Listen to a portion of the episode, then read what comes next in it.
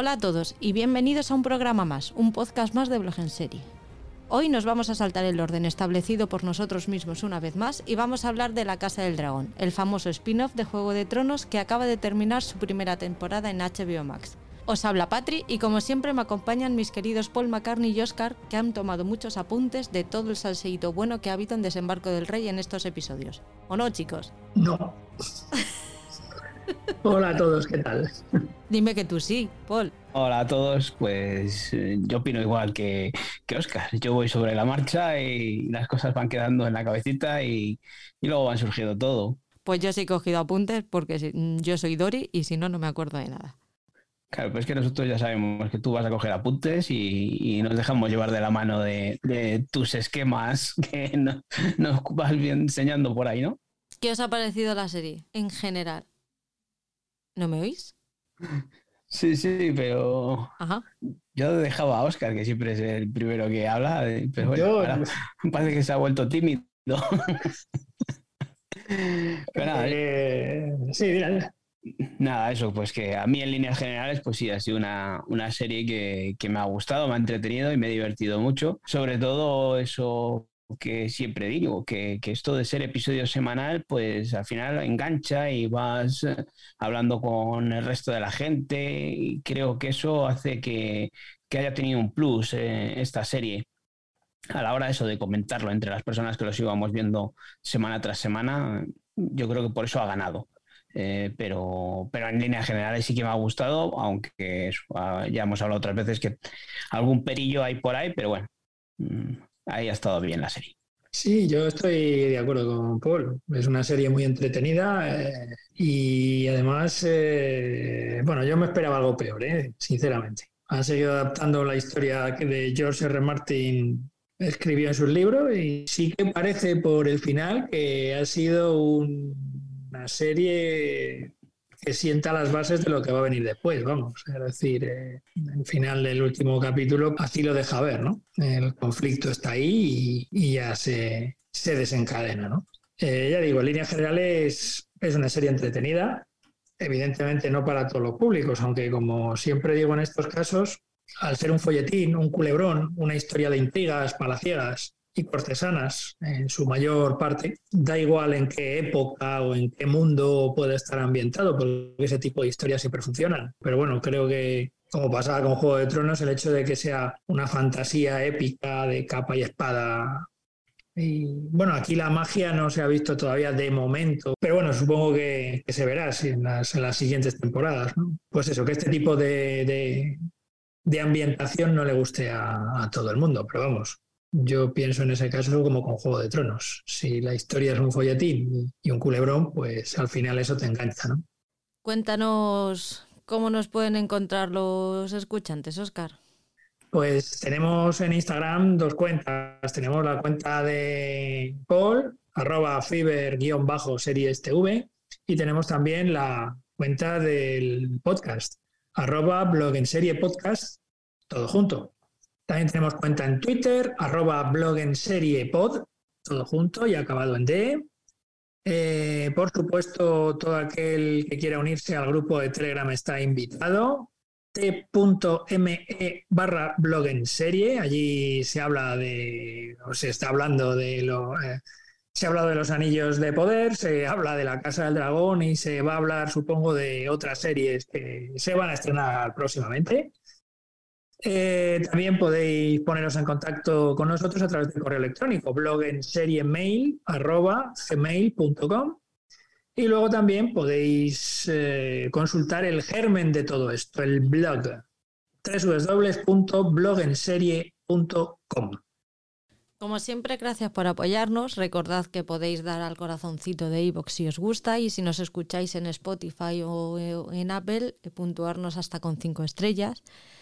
También comentaros que tenemos activo el botón de apoyar de iVoox y si os apetece nos podéis apoyar económicamente por una pequeñísima cantidad de dinero al mes. El contenido va a seguir siendo gratuito, Lo único es que eh, aquellos que nos apoyen podrán escucharlo un día antes que los demás. Hemos activado también otras formas de financiación a través de un enlace de afiliados de Amazon en el que solamente con hacer clic en él ya lo activáis y sin coste adicional para vosotros.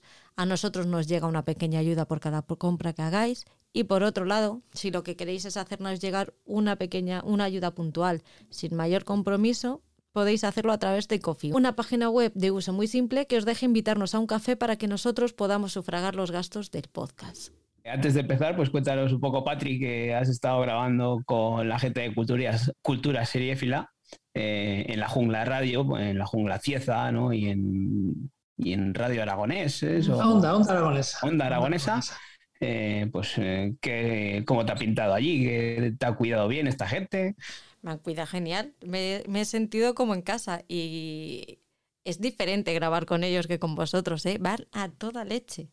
No sé si es porque es el, programa que hacen de solo una hora de duración, pero es súper picadito y tienes que estar súper atento. La verdad es que ha sido toda una experiencia y una experiencia muy buena. Desde aquí les doy las gracias.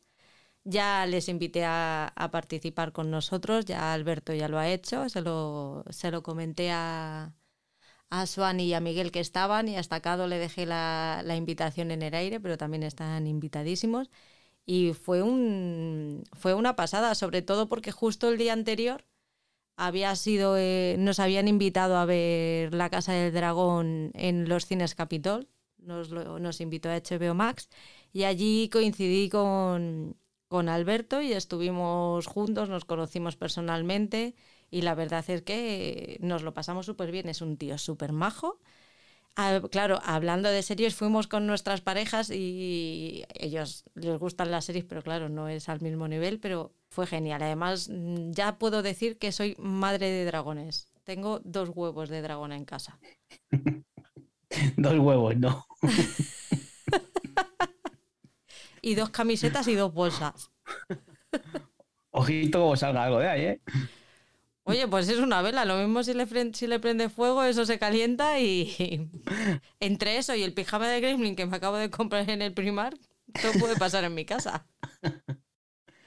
Pues nada, habrá que, echarle un, oído a, ese podcast y, escucharos que, es eso, buena gente y como dices tú, sí que es verdad que llevan otro ritmo. No sé si es el, por el formato ese de una hora no sé cuándo graben el podcast eh, normal, el regular, en el que hablan de series y también llevarán ese ritmo, pero ese, el de la radio, el de Cieza, es brutal como, van.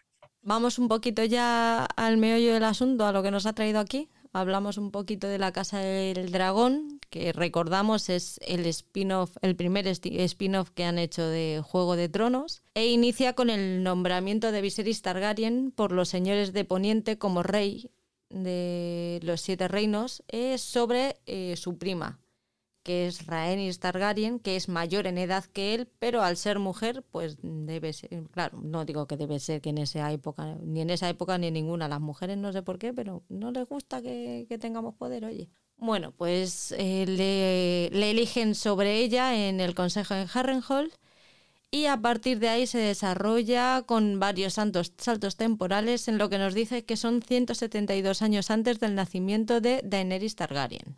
Aquí hay varias cositas, así que quería tratar un poquito de entrar en lo que viene siendo la trama al principio, pues como puede ser un poco la música de cabecera, que no nos la han cambiado sobre la que tenía Juego de Tronos. ¿Esto qué, qué os ha parecido a vosotros?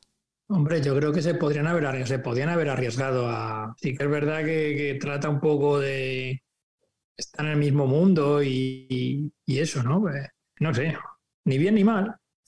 Y es una música conocida y, y a la gente la pone en ambiente. ¿Tú, Paul? Sí, yo creo que eso, que a mí no me ha desagradado eso, que, que tenga la misma sintonía de cabecera. Eh, a mí es una música que me encanta, que como dice Oscar, que, me mete en materia, porque el primer episodio es algo de lo que hablamos mucho, ¿no? Que, al principio pues no teníamos esa cabecera, pero sí nos van dejando acordes y notas que nos van recordando eh, a esa música, a esa banda sonora y ya al final del episodio nos, la meten ahí completa y luego nos acompaña en la cabecera de todos los episodios. Y a mí es que es una de esas intros que, no doy nunca al botón de, de saltar. Te ayuda a entrar en ambiente, ¿no? Sí, sí, sí. A mí también me pareció bien en un principio. A ver, yo es que con esta serie tengo, tengo sentimientos encontrados. Me gusta, pero creo que hemos tenido que hacer muchas concesiones por ser quien es, por ser el spin-off de Juego de Tronos. Entonces, yo siempre soy de las que piensa que si no puedes hacer algo mejor que lo que tienes, no lo cambies. Con lo cual, por ahí me parece bien, pero también creo que mantener esa cabecera conlleva una serie de responsabilidades que no estoy convencida del todo de si las han sabido cumplir. Esta tarde me decía el Greens, bueno, es que Juego de Tronos tampoco es que fuera un seriote, que mira cómo terminó. Sí, pero es que fue Juego de Tronos en su mejor momento fue muy buena. Entonces, no sé, por un lado sí, pero por otro, a lo mejor les hubiera venido mejor el cambiarla. Yo creo que es que encima lo que dices de, dar, de dar concesiones a, esta serie por, por, el pasado de, o por dónde viene, ¿no? Por ser el, eh, el spin-off de Juego de Tronos y tener toda esa ambientación. Mm, sí que eso, lo que dice mucha gente, que la primera temporada de Juego de Tronos pues tampoco fue una maravilla y que no, nadie se esperaba que, llegase donde llegó. Pero aquí se benefician de, eso, de que ese ambiente y ese clima ya le tienen creado, esa presentación de personajes, de las familias, ya las tienen hechas. O sea, ya en el primer episodio con ese consejo eh, en el que van apareciendo las distintas casas y tal, eh, eso si no hubiésemos tenido Juego de Tronos habría tenido que tener otro desarrollo. Y sin embargo, aquí ya lo tenían todo planteado y con unas pequeñas pinceladas nos habían metido en materia. Eh, si hubiese sido tenido que presentarnos a todos, habría sido una temporada más pesada. Aún así, creo que eso, que al final, pues un global, si haces una valoración un poco más global de, y, sin dejarte influenciar por Juego de Tronos, puede ser una temporada un poco lenta y espesita. Eh, porque no acaba de, haber, yo lo que he dicho muchas veces, no acaba de saltar la chicha, no acaba de haber ese toque de acción que nos planteaban muchas temporadas de Juego de Tronos. Por eso hay matices, nos ha gustado, pero con matices. Y si empezamos a rascar, pues sacamos cosillas que, que al final la dejan un poco en el aire. Pues yo en ese sentido, eh, yo no me esperaba que fuese, que iba a ser una serie tan cortesana, entre comillas, ¿no? Tan de corte, tan de intriga palaciega. En ese aspecto sí que me ha gustado bastante. Eh, porque muchas veces todo lo que se cuece en la trastienda del poder es lo más entretenido y lo más interesante, ¿no? Y aquí se ve claramente. Sí que es cierto que tienes que tener concesiones a, a la acción y demás en algún, caso, en algún caso incluso metida con calzador. estoy, creo, recordando ahora mismo el final del episodio 9, creo recordar. Pero bueno, en fin, a mí en ese sentido no me ha molestado que, la mayor parte de la serie y el minutaje mayor eh, esté dedicado a este tipo de cosas. Luego ha habido cositas que, le han podido afectar también un poco la, la calidad, como pueden ser las elipsis o, los cambios de actores. A mí el cambio de actores no me ha molestado tanto, sí que el episodio 6, que es el primero en el que ya está el primer cambio, eh, acostumbrarme a las nuevas Rhaenyra y Alice me costó. Sí que es verdad que luego las han igualado, incluso mejorado a, a las anteriores, pero ese episodio 6 y parte del 7 yo no, no terminaba de, ubicarlas, igual que, a los, igual que a los niños. Que cuando querías ponerles caras, yo que soy malísima para las caras, cuando querías ya ubicar el nombre con la cara, eh, pasabas de episodio y te cambiaban al actor y decías, me cago en la puta, ¿y ahora quién es quién?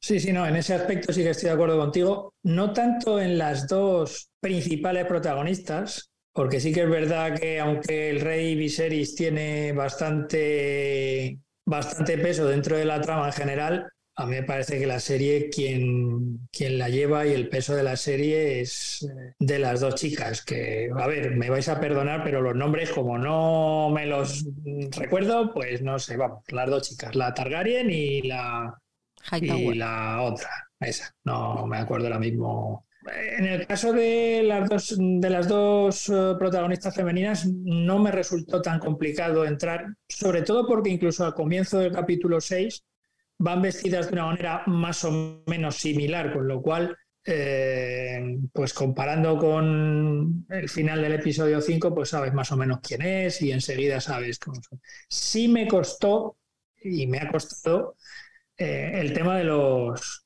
de los churumbeles.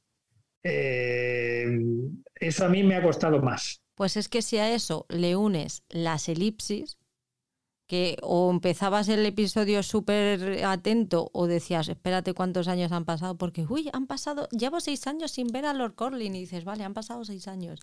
Pero claro, otras veces tienes que decir, vale, esta no se había casado al final del episodio anterior y ahora tiene un hijo de dos años, dos años más nueve meses, pues estamos más o menos tres años. Hostia, tú. Pues no me parece mal, fíjate porque es una forma de que la historia se vaya desarrollando y que no se quede encajada en ningún sitio. Y además son cosas que a lo largo de la serie, y aunque no te las dejen plasmadas de manera gráfica y te digan, es que han pasado tres años y un mes. Pero bueno, sabes lo que ha pasado, sabes quién se ha casado, quién no se ha casado. Sí, pero en cuanto a desarrollo de personajes y de, y de formas de actuar, a mí eh, me, se me ha quedado un poquito cojo.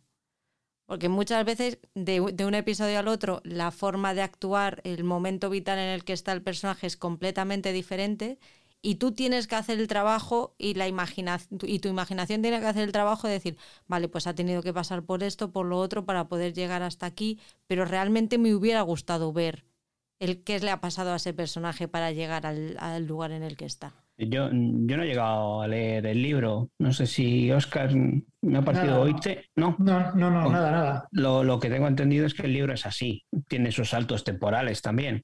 Entonces, en esos saltos temporales tampoco desarrolla los personajes. Lo que pasa es que es más fácil decirte en un libro han pasado seis años que ir contándotelo de una forma, de una manera gráfica o visual. En el libro tienes unas posibilidades de descripción que no tienes en el audiovisual. O sea, pueden haber pasado seis meses, pero en tres páginas, cuatro páginas escritas, te pueden haber dicho en estos tres meses, a este hombre le ha pasado esto, ha reaccionado de tal manera y por eso estamos aquí. En el plano audiovisual, no. Entre ese final del capítulo 5 y ese inicio del capítulo 6, mm, yo creo que ya en el final del capítulo 5, mm, quien creo que dices, ¿no? O sea, si la reina Alicent está. Eh, creo que al final eh, todo apunta a que va a dar un cambio, un giro en esa personalidad que tiene, que es la que luego aflora al inicio del capítulo 6.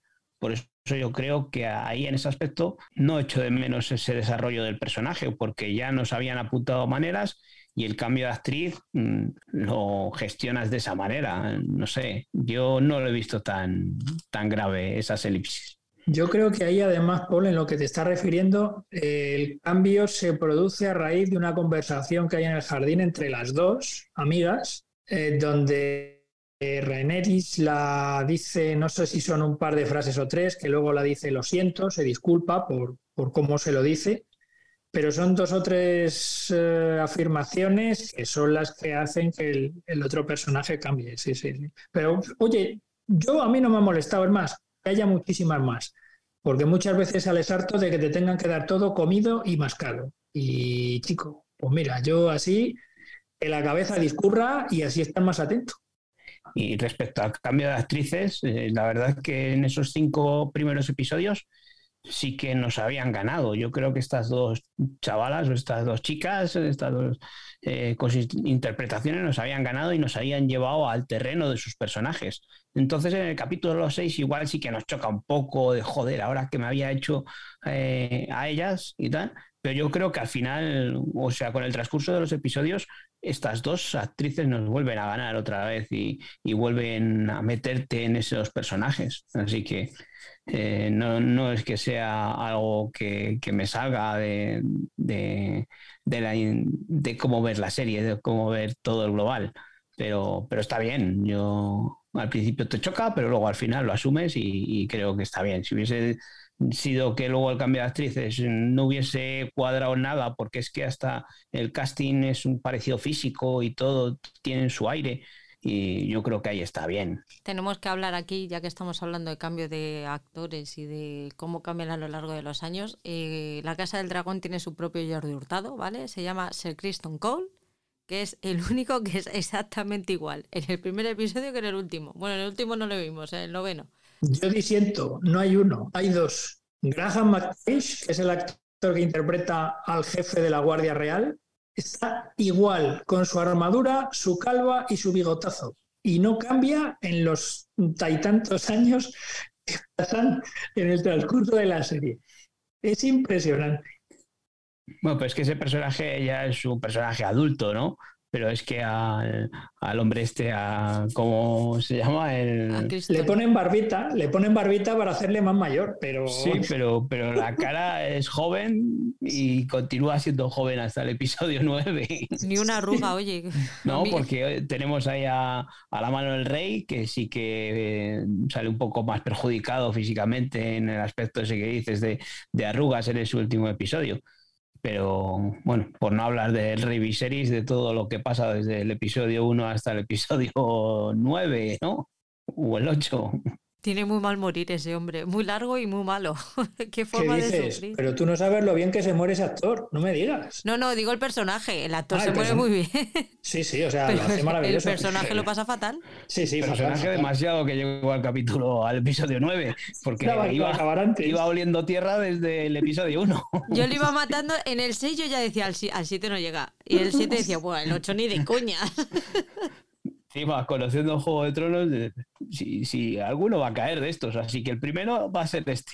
A ver, efectos digitales, dije iluminación, ¿qué os ha parecido? ¿Habéis tenido que comprar gafas nuevas? ¿Habéis tenido que visitar al óptico para ver si habéis perdido visión en estos últimos 10 episodios de La Casa del Dragón? ¿En vuestra tele de esas mágicas en las que todo se ve bien y fenomenal y perfecto? ¿Qué, qué ha pasado? Bueno, yo ya comenté en el pasado programa que, que ya desde el primer capítulo se ve que es una opción eh, visual que está escogida a conciencia, porque en el resto de capítulos pasa lo mismo. Me fastidia muchísimo que para determinadas secuencias tenga que estar uno achinando los ojos para intentar vislumbrar qué demonios está pasando ahí, en algunos casos, porque, digámoslo fríamente, o sea, es una iluminación para ver esta serie en una sala de cine, en una pantalla grande, con una oscuridad total, donde puedas eh, distinguir realmente qué es lo que está pasando ahí. Bueno, como ya digo, eh, es una opción que está tomada desde el principio, que la serie sea oscura y, y con colores tirando a ocres. Y lo que me revienta, como ya también comenté, es que para ciertas cosas tenemos la iluminación de una vela o de media vela y sin embargo, para la casquería y el gore lo tenemos en primerísimo primer plano y estupendamente iluminado. Juego de Tronos creo que gestionaba mejor ese tipo de escenas. Eh, no sé, creo que a veces es un poco gratuito el, el, uso de la crudeza de ciertas secuencias, ¿no? Aunque tampoco me han parecido escandalosas como en algunas cuentas de Twitter o en algunos comentarios he estado leyendo, ni muchísimo menos. Yo en ese aspecto, en el aspecto de la violencia o de, de, eso, de esa recreación de la sangre y tal, yo a mí me parece bien porque creo que es algo, un, factor principal en este tipo de géneros, eh, la crudeza de, esta edad media, ¿no? Y respecto a la iluminación, pues eh, Miguelito nos pudo engañar en, en, la última temporada de Juego de Tronos diciendo que que esto iba a ser para cine, que con 4K iba a tener una resolución extraordinaria, pero, pero esto es una producción de HBO Max en la que todos lo vamos a ver en nuestra televisión de casa. Quien pueda tener una pantalla de cine en su, en su casa, en el salón de su casa, pues lo podrá ver bien, pero la inmensa mayoría, un 99% de, de la gente lo va a ver en su televisión poco más, menos grande, que, pero, no dejará de ser una televisión. Así que que no nos venda la moto de, que esto en el cine se ve muy bien, o esto que nos dices tú, que en el cine se tiene que ver muy bien, o esto que nos ha dicho Patri y Alberto, que en el cine se veía muy bien. pero todos lo vemos en nuestras casas con unas velitas para, acompañar la ambientación del episodio. Eh, y luego en cuanto a los efectos visuales, pues ahí es, ahí es donde más me falla a mí esta, esta serie. Eh, en muchos momentos me parece que estoy viendo un videojuego, no sé por qué se empeñan en recrear esos escenarios, todas esas, esas ciudades o esos pueblos, eh, esa vista de dron y tal, que para mí cantan mucho, que son efectos visuales, eh, se lo podían ahorrar perfectamente y, dejarnos como nos dejaban en Juego de Tronos viendo ciertos cachitos y sin tener que ser grandilocuentes y representarnos ahí toda la ciudad a, vista de dron. Sí, no, recrearse a lo mejor tanto en esos planos generales donde la cosa canta mucho, sí, pudisteis comprobar que las bandadas de pájaros también siguen existiendo en ese tipo de imágenes. Es lo que hay, no, no se puede decir otra cosa. No, son malos tampoco, ¿sabes? No son, no son malos, pero yo creo que, por ejemplo, en el caso de efectos visuales, comparado con los anillos de poder, en los anillos de poder sí que me creo más ese tipo de planos. Y son más fantasiosos, porque la ciudad de Isildur o tal, pues es una pasada en cuanto al aspecto arquitectónico, ¿no? Aquí son casas medievales, pero la recreación yo creo que, no está tan bien hecha como, como, en los Anillos de Poder. Son casas medievales y además eh, muy castellanas, o sea, y una pinta del pueblo de al lado, maravilloso. Vamos al tomate. Vamos a empezar con la trama. Eh, empezamos con, con Viserys, que llega al trono. Da un salto, el primer salto temporal es a los cinco minutos de empezar la serie. Pasan nueve años desde que llega al trono. Eh, Rhaenyra ya es una, una muchacha joven. Va a ver a su madre, que está embarazada, y la cosa pinta mal. Ya te van contando poco a poco que la señora lleva muchos embarazos, que solamente ha terminado bien el de Reinira, en otros o bien ha muerto el, niño o simplemente no ha llegado a término.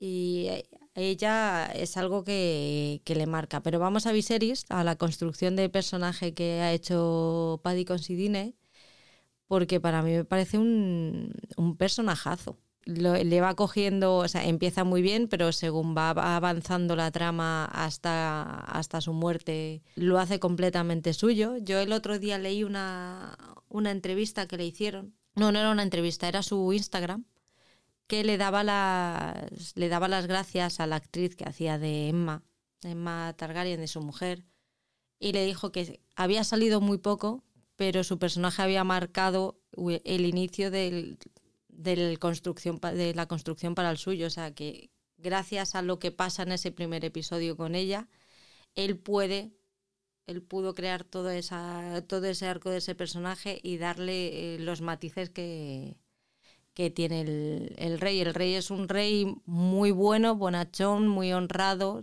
quiere mantener eh, el Reino Unido, pero le falta fuerza, le falta mm, determinación y le falta mano dura.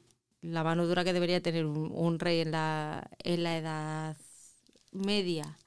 ¿Qué os pareció? Porque a mí al principio esa escena tan fuerte, esa secuencia tan fuerte del parto, de la decisión que, tomó él eh, respecto a, a, su mujer y el niño, me chocó mucho y me hizo verle con mucho resquemor durante varios episodios. Al final te das cuenta de que realmente él amaba a su mujer, que él prefiere Rhaenyra por sobre el resto de sus hijos, aparte porque los otros son subnormales perdidos, los pobrecitos míos, porque es hija de, su, de, de Emma y es hija del verdadero amor y es, es, la, es la que él considera que tiene que ser la heredera de, de verdad. No sé vosotros cómo ¿Cómo, ¿Cómo ha sido vuestra relación con este personaje? No, yo, aparte de lo que ha comentado antes Paul, que, bueno, lo que habéis comentado los dos, ¿eh? que desde el minuto uno, pues este hombre ya dices no va a acabar la serie, no, va a acabar los, los diez capítulos, eso seguro.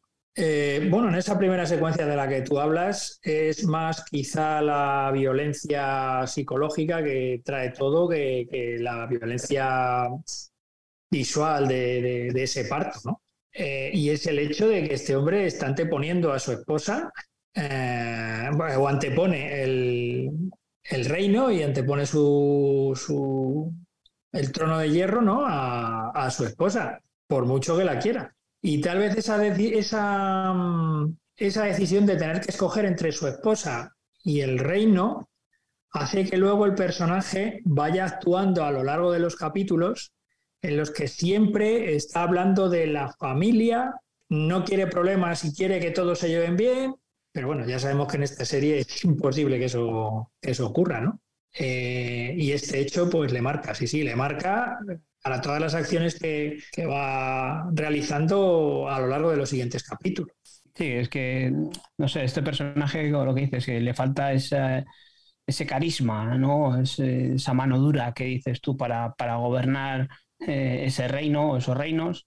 Y pues es que hasta desde el momento en el que se va a sentar en el trono de hierro y se corta, mm, que pues no sé, yo creo que mm, creo recordar de que incluso en Juego de Tronos llegan a decir que el trono de hierro reconoce a, su verdadero rey, ¿no? Y entonces esto es como un, un, punto en el que tú te das cuenta de que el, mismo trono de hierro está rechazando a ese rey. Y en, cuanto a esa secuencia que dices, esa decisión que tiene que tomar entre, entre su mujer y, y, el, y el, reino, ¿no? o el, heredero que pueda llegar a tener, eh, yo creo que en ese primer momento sí que dices, bueno, las cosas por desgracia en aquellos momentos podían llegar así, en el que tenían que tomar ese tipo de decisiones. Pero luego más adelante en la serie vemos que su hermano toma otra decisión en ese momento. Entonces ahí es cuando mm, nosotros nos podemos identificar un poco más con, esa otra opción y ya no reconoces tanto el valor del rey en ese momento. Te queda ahí eh, esa cosilla de que nos han tenido un poco o, sí que habíamos eh, tenido cierta empatía con el rey hasta que nos damos cuenta de que había una opción B que podía haber sido mejor para lo que tú dices, de que amaba a su mujer. Es que en ese punto, porque he visto dos veces, he llegado a ver solamente dos veces hasta el episodio 4. Y al principio, en el primer visionado, Damon es el, guerrero, el, ambicioso, el que quiere luchar por el, por el trono, el que se ve heredero al trono por sobre Rhaenyra, el que le discute al rey, se le enfrenta, pero te das cuenta de que se le enfrenta para que él abra los ojos. Él siempre intenta, él en ningún momento, y sobre todo en este segundo visionado, yo he dudado del amor de Damon por Viserys. Simplemente le intenta abrir los ojos de, decirle, pero no te das cuenta de que es que así no, así no puedes reinar, que, que así las cosas van a ir, van a ir mal. El otro le, le deshereda, le, se le lleva lejos porque no quiere, porque no le, no, no le quiere tener como amenaza. Sin embargo, a Reinira siempre la respeta. Tienen conversaciones los dos, él le, pica a ella diciéndole que él es el verdadero heredero y tal, pero cuando llega el momento de la verdad, él es muy consciente de que ella está de que va a ser ella la que la que va a heredar y no pone en ningún momento ninguna ninguna traba a eso. Él lo acepta y luego cuando vuelve otra vez a, a desembarco del rey, él ya sabe que Reinira es la heredera y no tiene absolutamente ningún, ningún problema con ello. Aparte de que, bueno, ya sabemos que es un poco su punto débil. Lo va mostrando en diferentes momentos de, la trama. Sí, pero ahí lo que tenemos es que, es un, un tirano, un dictador que si el poder quedase en sus manos, pues se tomaría la justicia de otra manera. De hecho, vemos en los primeros episodios cuando eh, toma ciertas decisiones ¿no? con, esos delincuentes, como se toma eh, la justicia por su mano con su, guardia, ¿no? Eh, con los capas doradas. Doradas. pues la creación ¿no? de esas capas doradas que luego llegamos a ver en, Juego de Tronos. entonces, pues sí, ni, pero ni tanto ni tan calvo, ¿no? Digamos, que ni, ni, esa mano dura ni esa flojera que tenía Viserys. Eh, entonces Viserys le, exilia porque ve que en cualquier momento pues el golpe de Estado estaba a, punto de producirse con él rondando por ahí.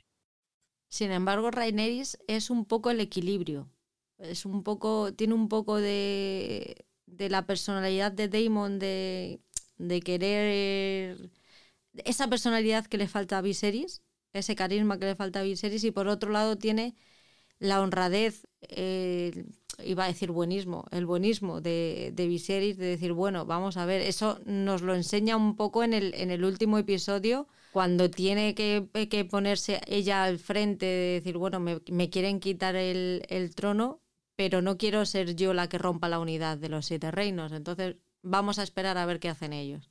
Hasta que salta la chispa, ¿no? Y nos quedamos con esa mirada final, ¿no? ¿Qué enfermedad tiene el rey?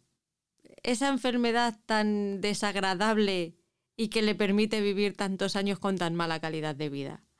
Eso te iba a decir yo. Digo, joder, se ha cortado con el trono de hierro, le ha entrado el tétanos. Digo, pero con el tétanos te mueres antes. A ver, no he leído los libros, no tengo ni idea. Pero sí he visto una foto de los caminantes blancos de Juego de Tronos, ¿vale? Y yo, el maquillaje del final de, de Paddy Considine, eh, totalmente ya hecho polvo, Jo, pues me recuerda mucho a ahí al Caminante Blanco. No sé si serán lo mismo o no, o me estoy haciendo yo eh, una película diferente en la cabeza. Yo tengo otra teoría, pero la hablaremos más tarde sobre los caminantes blancos. no, bueno, yo, yo, Juego de Tronos dejé de verla en la cuarta temporada, entonces lo que haya pasado después con los caminantes blancos y el norte y el muro y la leche, pues no tengo ni idea de lo que ha pasado. Yo es que al principio pensé que podía ser la enfermedad esta de, de Asoria Cris, ¿no? Esta mm. que, que, sufrían en Juego de Tronos o que sufría algún personaje. Eh, pero es que luego, pues según va avanzando la temporada, ves que la cosa va peor que si hubiese sido esta otra. Así que, pues sí, no sé. Y, y bueno, lo cojonudo es que al final no se muere de esa enfermedad, ¿no?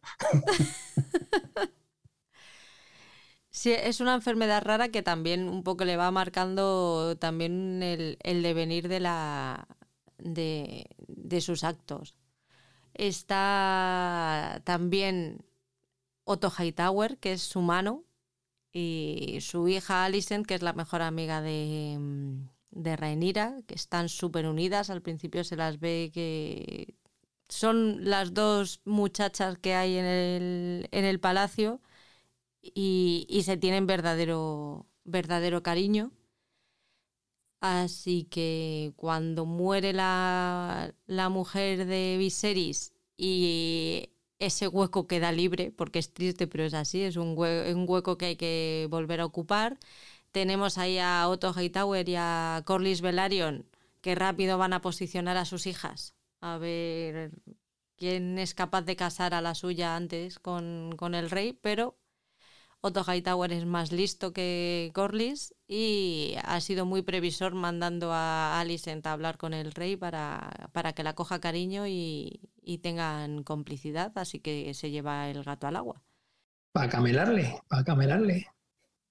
El Otto Hightower es un personaje que todos le vemos venir de lejos, excepto Viserys. Muy bien interpretado además por Rhys Ifans en un registro completamente diferente a otras cosas que ha hecho. Rhys Ifans, como creo que ya lo he comentado más de una vez, todos los actores y actrices británicos. O sea, yo a este tío le he visto hacer, no me acuerdo, jo, es que no me acuerdo cómo se llamaba esa película con, con Daniel Craig, cuando Daniel Craig era muy poco conocido. O sea, una película con una tensión entre los dos personajes, entre estos dos actores, y es que te das cuenta que esta gente lo que les eches. O sea, este tío era el amigo de Hugh Grant en Notting Hill. Ese que iba como con la barba de cinco días, iba en calzoncillos por la casa.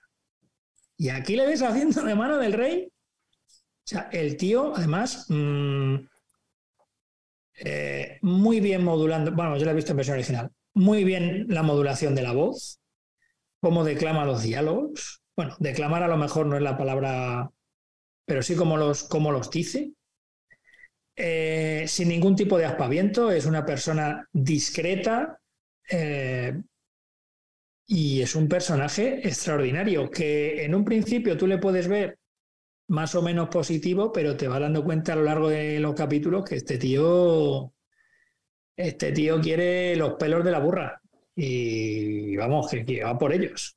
yo, estoy con Patrick, es que es un personaje que desde, desde el principio eh, se le ve venir, se le ve venir por mucho mano del rey que sea, por muy bien que le quiera aconsejar y por el pasado sí que tenemos nosotros eh, de lo que es la mano del rey, ¿no? Eh, sin embargo, aquí le vemos que, va a ser el traidor, vamos, en el primer momento que tenga la ocasión, va a ser el que le va a clavar el cuchillo al primero que se cruce por ahí para, para intentar quitar, quitarle la razón, no el puesto, sino quitarle la razón. Sabe muy bien darle una de cal y otra de arena para, mantenerse en el, puesto hasta que ya llega un punto cuando vuelve Damon de esa guerra que le ha propuesto Corlys Velaryon y vuelve a desembarco del rey y tiene ese momento íntimo con, con Rhaenyra que al final él se echa atrás. Él ya se quita la careta directamente con, el rey. El rey ya le, pilla y es cuando le, le, echa. Y coge de mano del rey a Lionel Strong, que es un señor que a mí me cae muy bien. Y eso es una lástima. Y acaba muy mal. Pues como todos los personajes que nos caen muy bien. un Juego de Tronos. Un Juego de Tronos, el personaje que te cae bien, al hoyo. A raíz de esto, pues vemos a Rhaenyra que está sufriendo a la pobre muchacha porque la quieren casar a, toda costa.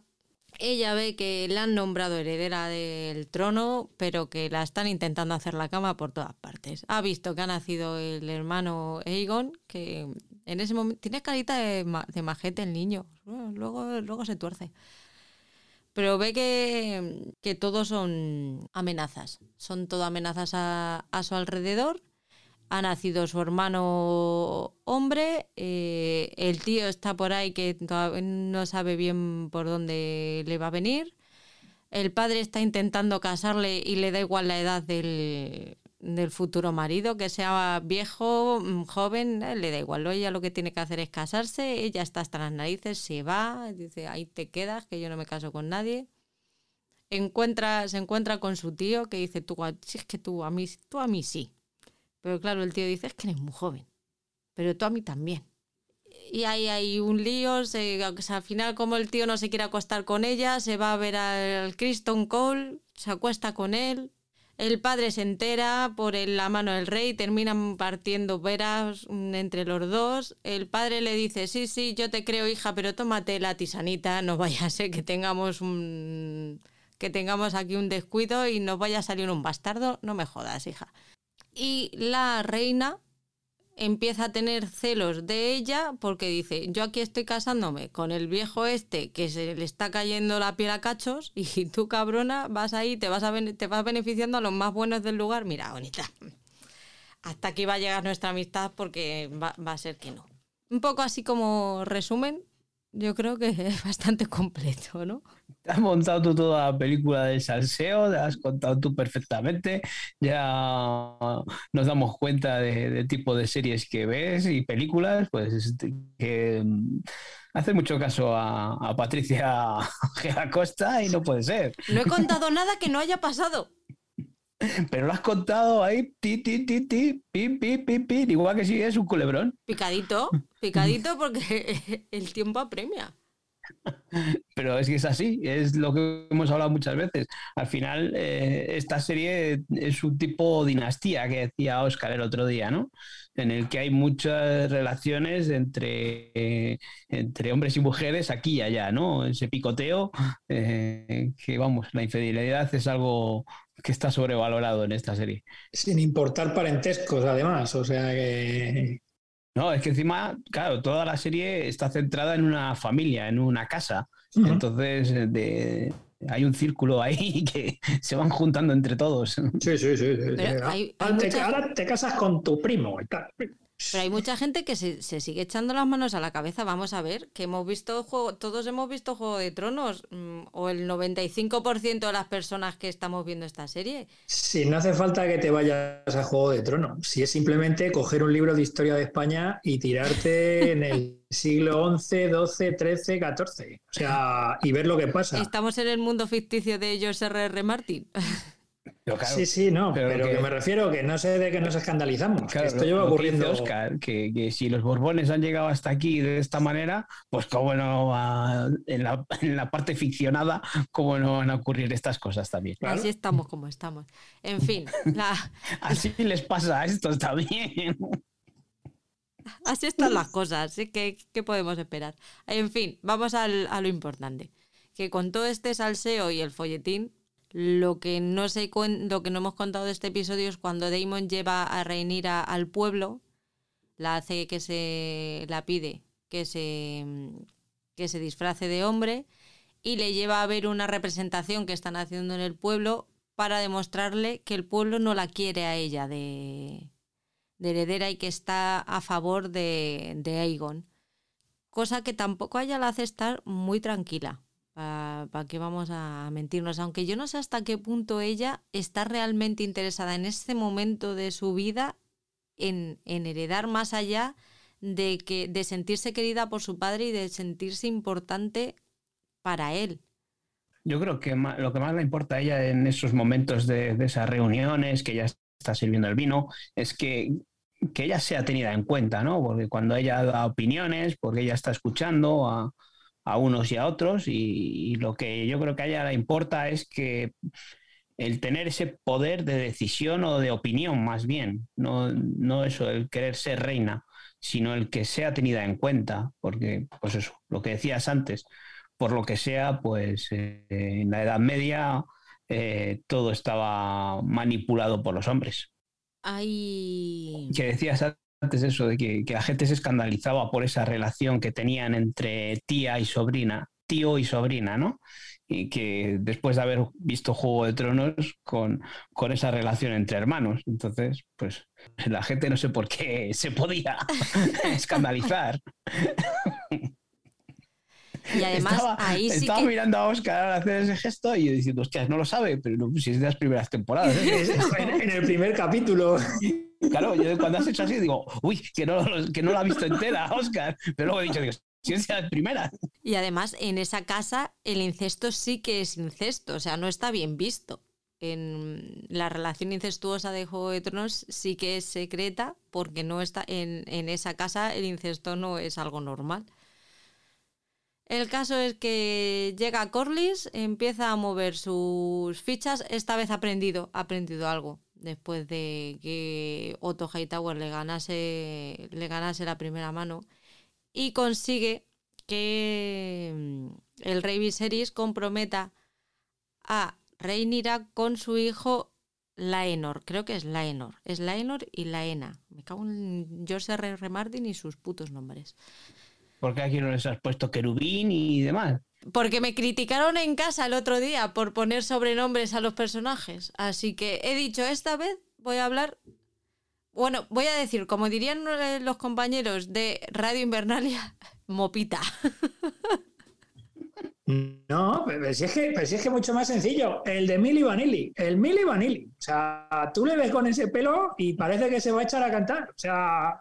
No, no, la verdad es que cada vez que hablamos del podcast de Los Anillos de Poder, mm, tiene se le pone una cara de decepción al Grinch que he dicho, no, no, en este los voy a llamar a todos por su nombre, pues por Dios.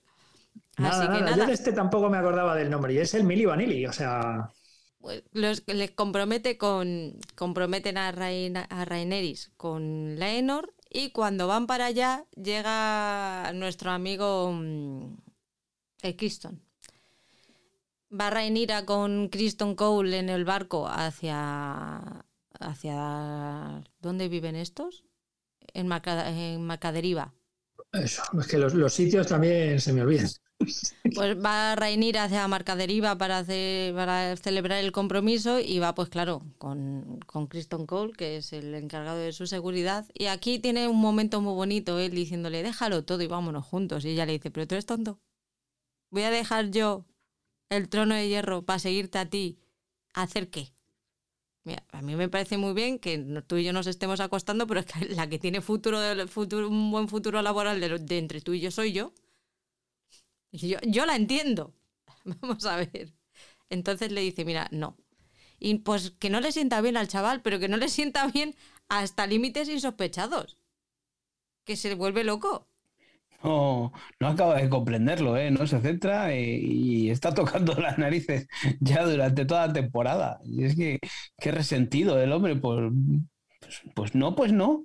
Pues vete con, la otra y ya está. A ver. Deja de amargar al personal. No, pero es que el, caso es que a mí eso me pilló, me pilló súper de sopetón. Porque claro, el, hombre dice, le, le pone carilla diciendo, bueno, venga, pues vale, pues me has dicho que no, pues ya está. Pues, ¿Qué le voy a hacer? Pero claro, ya... has, hecho un juramento de que no vas a hacer nada. ¿Para qué te metes ahí a, a meter el hocico a nadie? Ya, hombre, pero ya que lo ha hecho, dice, pues mira, ya, from los to de River, ¿sabes? Sí, sí, a, morir por Dios. Ya que lo he hecho hasta las últimas consecuencias. El caso es que ella le dice que no, que va a seguir adelante con el, con el compromiso. Y como buen compromiso en Juego de Tronos, pues las cosas bien no podían salir.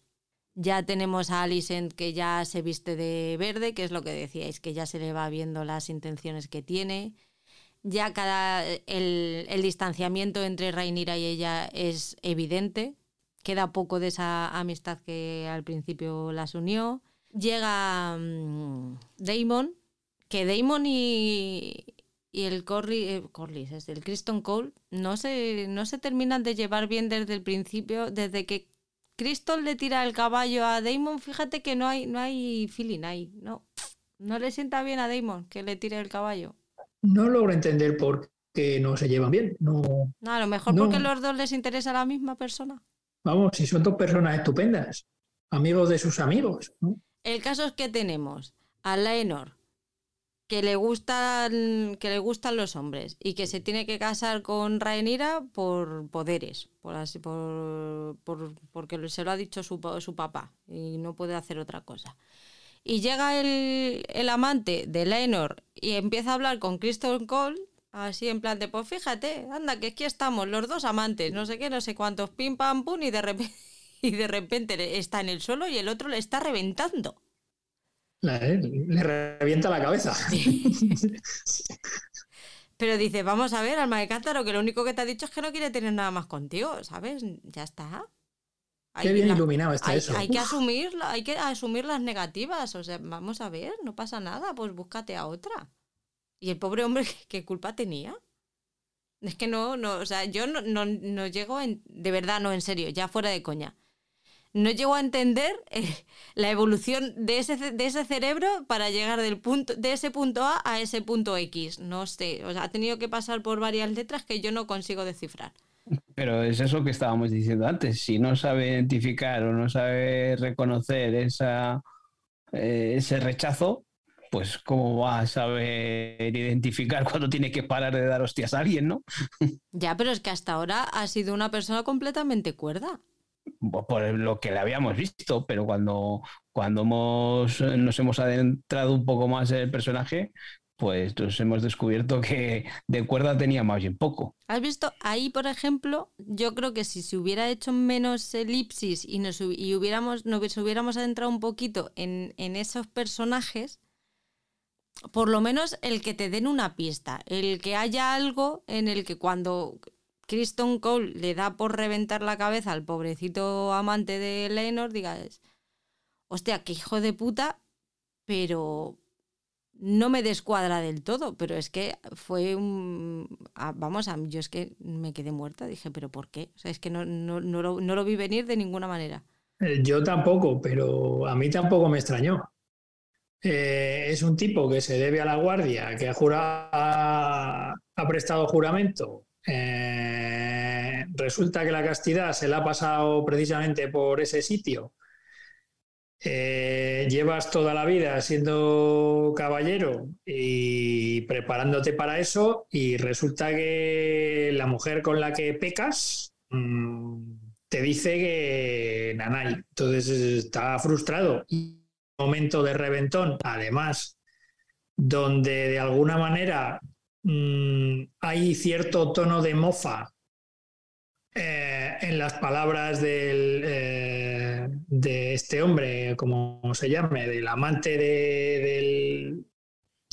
que como no me sé los nombres, el amante del futuro marido, pues claro, al final el hombre revienta. Lo que ocurre es que eso aporta dos cosas. Uno, que el tipo revienta, que lo tenía ahí dentro y que te demuestra además que, es un tipo muy violento y que hay que tener mucho cuidado con él. Que no era el tipo cándido, em, tranquilo, que hubiésemos podido colegir de, capítulos anteriores. Que te sorprende en un primer momento, sí, luego ya, pues eh, sí que es verdad que dices, pues sí que tenía que estar frustrado este hombre para que haya reventado de esta forma, ¿no? Pero yo creo que eso que dices que si necesitamos que te quedas a falta de haber analizado más a este personaje de cómo llega hasta ese punto.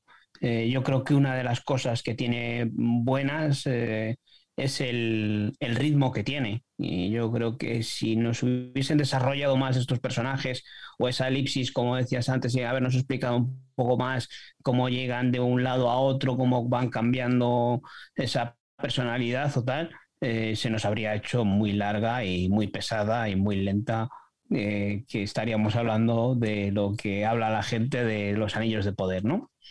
Cuando se analizan tanto las cosas. Bueno, aparte de, un muerto, de, ese compromiso sacamos dos bodas. Una, la de Leinor y Reinira. Y por otro lado tenemos a Daemon, que llega a la boda, parece que se va a llevar a Reinira de allí, pero al final no.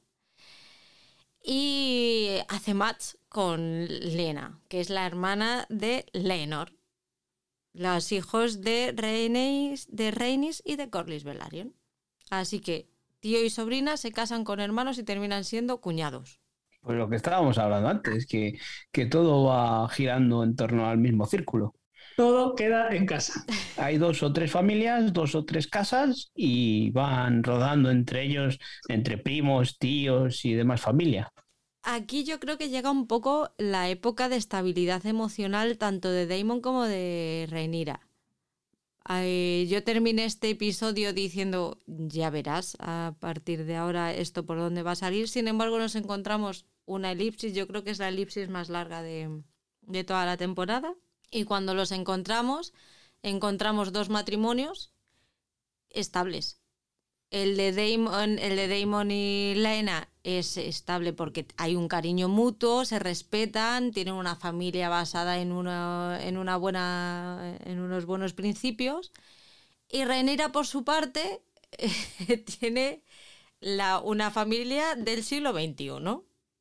Mira, nos han obligado, nos han obligado a casarse, a casarnos, pero vamos a tener un matrimonio abierto. Tú sigues teniendo tus cositas con quien tú quieras, yo tengo las mías con quien a mí me da la gana, como tenemos que tener hijos, tú reconoces a los hijos que yo tenga aquí con el, con el Strong mayor, que es el hijo de la nueva mano del rey, y todos felices y contentos, salvo porque los niños les salen morenos. ¿Quién se lo iba a esperar? Al final son matrimonios estables de dos maneras diferentes, pero al final ambos llegan a ser felices entre comillas con la vida con la vida que tienen. Han conseguido una estabilidad emocional de alguna forma. Sí, de distinta manera, o como dices tú, una basada en el amor clásico, en la familia clásica, y el otro, eso, en una, el otro matrimonio en, basado en una en un amor de, del siglo XXI, como tú dices, pero vamos, que mm, igual nos pensamos nosotros que es algo propio de, nuestra época, pero mm, ¿cuántos matrimonios así habría en esas épocas? ¿O habrán habido antes de creernos nosotros modernos? Bueno, ahora simplemente nos esconde. También es eso. Pero bueno, lo, otro también era difícil de esconder, ¿eh? Que, tuviese este, esta pareja, este matrimonio, que los, hijos, de, ese, de ese tostadillo. No, no, que los hijos tengan el pelo negro, pero negro. Pero lo jodido es que eh, cuando lo, comentan o lo dejan caer eh, y tal, y el rey dice, ¿cómo te atreves? ¿Quién dice eso? si lo dice todo el mundo, el único que no te enteras eres tú, que estás. es que es para quererle todo el rato. Es para quererle todo el rato a Viserys. Es de esta gente que, pues, que vive en los mundos de Yuppie, vive en su mundo, todo es feliz, todo es felicidad a su alrededor, pero no se da cuenta de las cosas que van pasando. Pero es que es Reinira. Y con es, porque es Reinira, ¿eh? claro. Pero si estoy segura que si fuera Aegon, Aemon o, o Elena, sería completamente, la, reacción sería completamente diferente, pero es que es Reinira y es su niña, y es la niña que tuvo con el amor de su vida. Entonces, que nadie me la toque y voy a negar esto ante quien haga falta, aunque sea una puñetera fotocopia de, del señor Strong. Pero es que es eso, es que eh, cuando, cuando lo hice la primera vez, eh, uno de los, de los nietos, ¿no? Eh, se queda así como diciendo, oh", y luego parece que se queda diciendo, igual es verdad.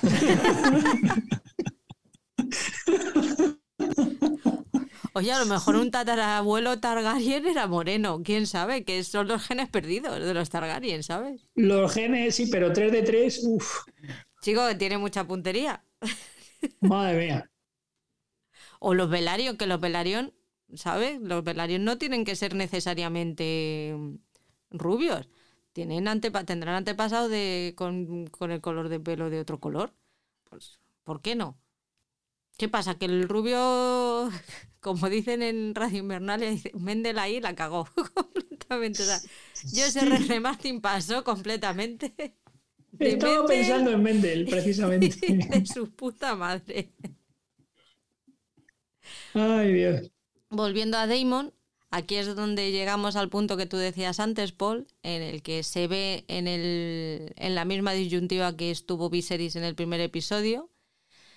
Eh, Leina tiene un, parto complicado, tiene un, parto en el que tiene que elegir entre la vida de la madre y del, y del retoño, y él elige salvarle la vida a ella. Sí, es que ahora mismo estaba pensando en esto, en, lo que estás hablando de este eh, cambio ¿no? Actitud, eh, en el que en los primeros episodios lo hemos visto como el malvado, como el tirano, como el dictador, como, no sé, el malo de la serie, ¿no? Eh, porque incluso lo que estaba pensando ahora que se nos ha pasado por alto comentar es que incluso eh, mata a su propia mujer, a, su, a, la que fue su mujer, ¿no? La mata de encima, la, hace que el caballo la tire cuando se queda eh, sin moverse, inválida o, del golpe.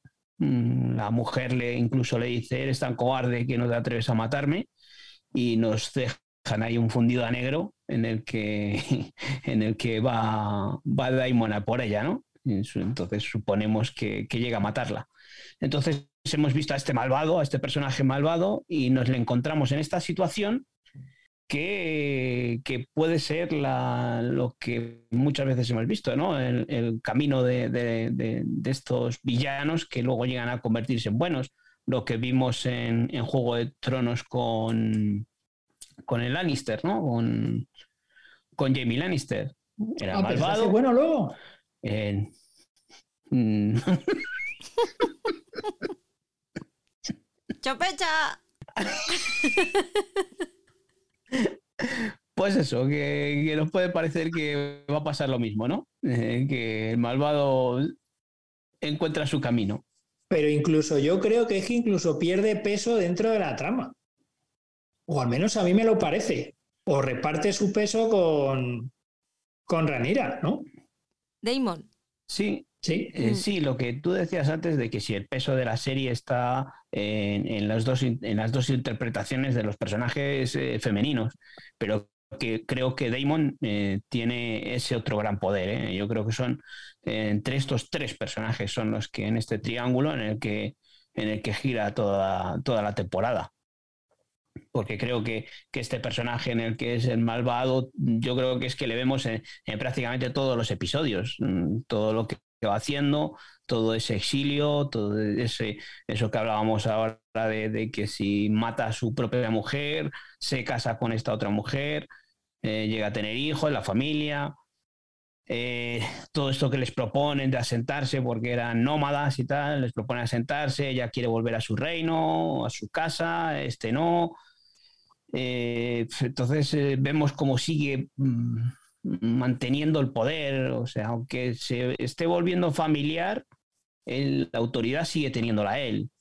luego ocurre esto de que se muere, no se muere, ¿no? Porque en, la decisión esta de, tener o no tener el hijo, pues eh, es su propia mujer la que toma otra decisión, un momento mágico, un momento espectacular, ese, ese Dracaris, ¿no? Eh, pues eso, ahí, seguimos navegando en, esta decisión que, que, lo que hablábamos antes, que nos hace dudar entre si lo que hizo Viserys al principio, en el primer episodio, fue la decisión correcta.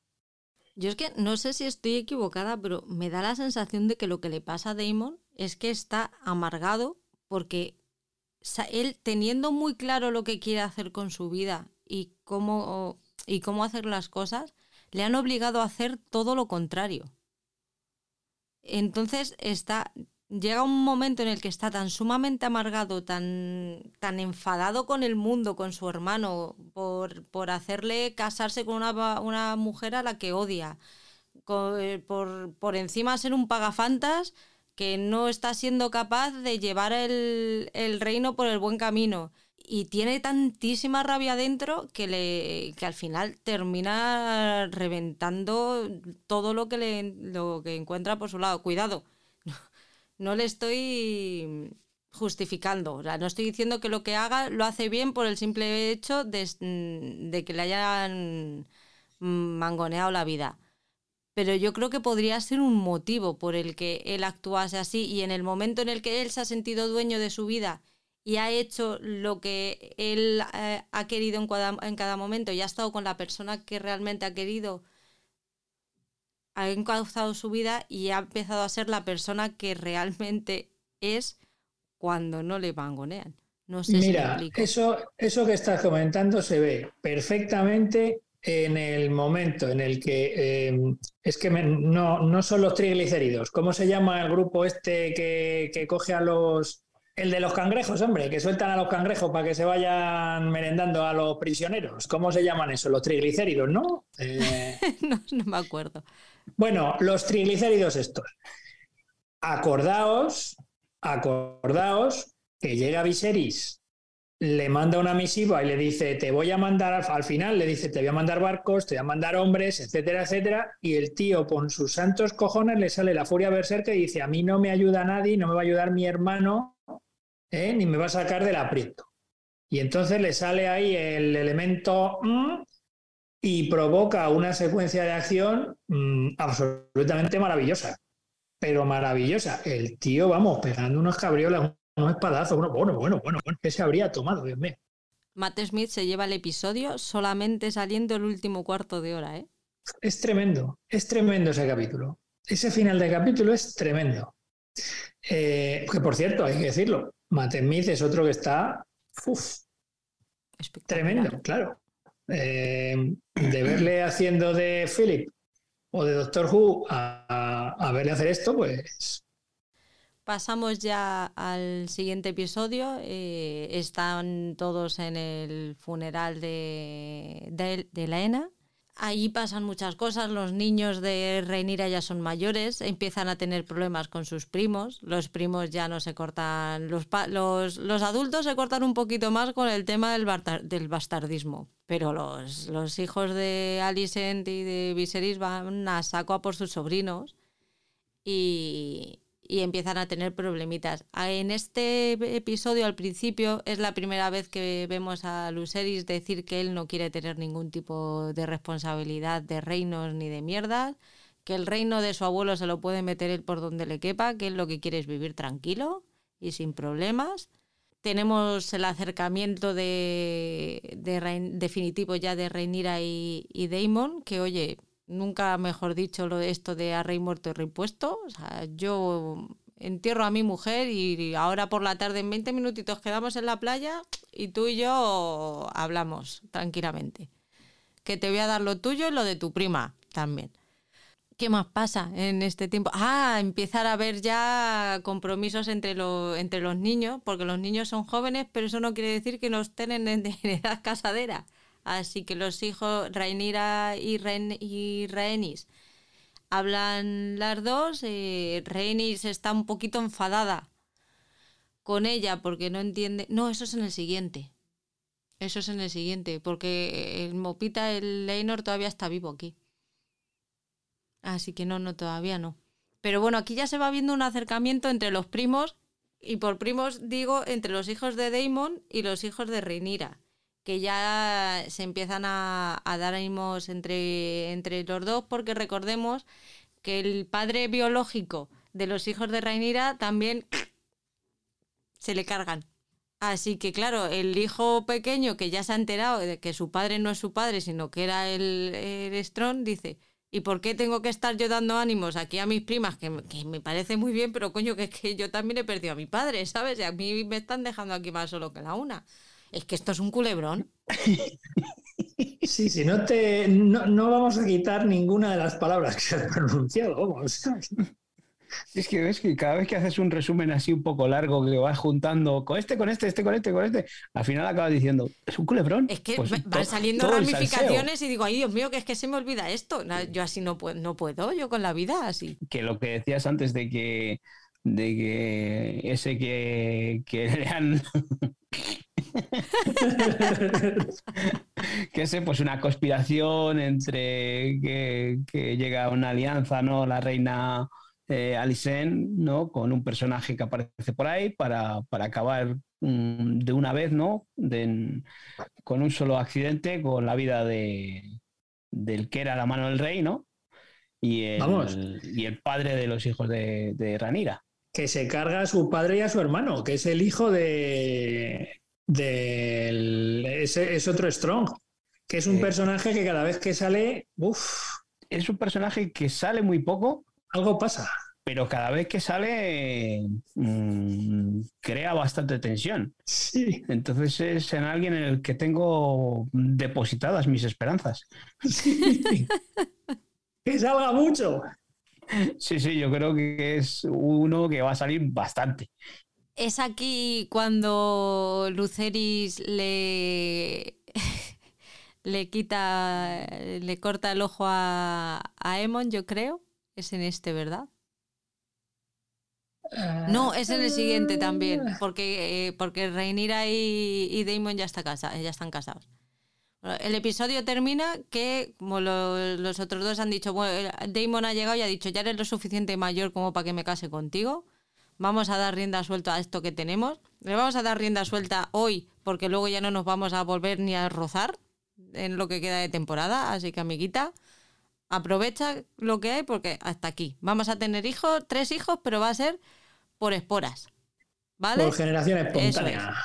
Gracias a las esporas. Y terminan los dos casados y oye, a los hijos les parece fenomenal.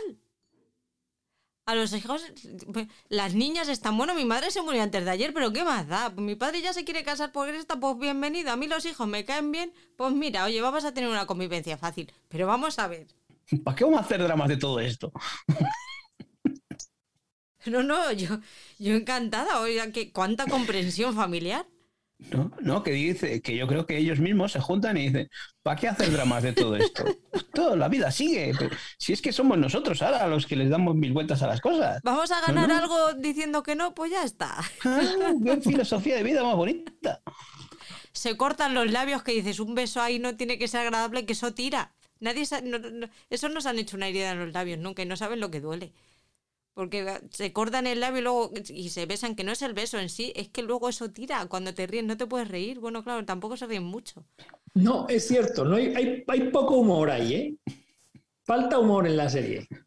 En los culebrones estilo Falcon Crest siempre había algún personaje que... Aquí hay poco humor, poco humor. Hay que meter más. No te creas que la cena familiar esa que tienen todos juntos. esa es divertida. Esa es divertida, sí, señor. Vuela los cuchillos.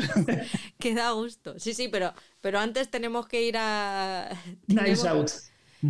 Tenemos que ir a, las rencillas entre primos que ya se han, se han desatado.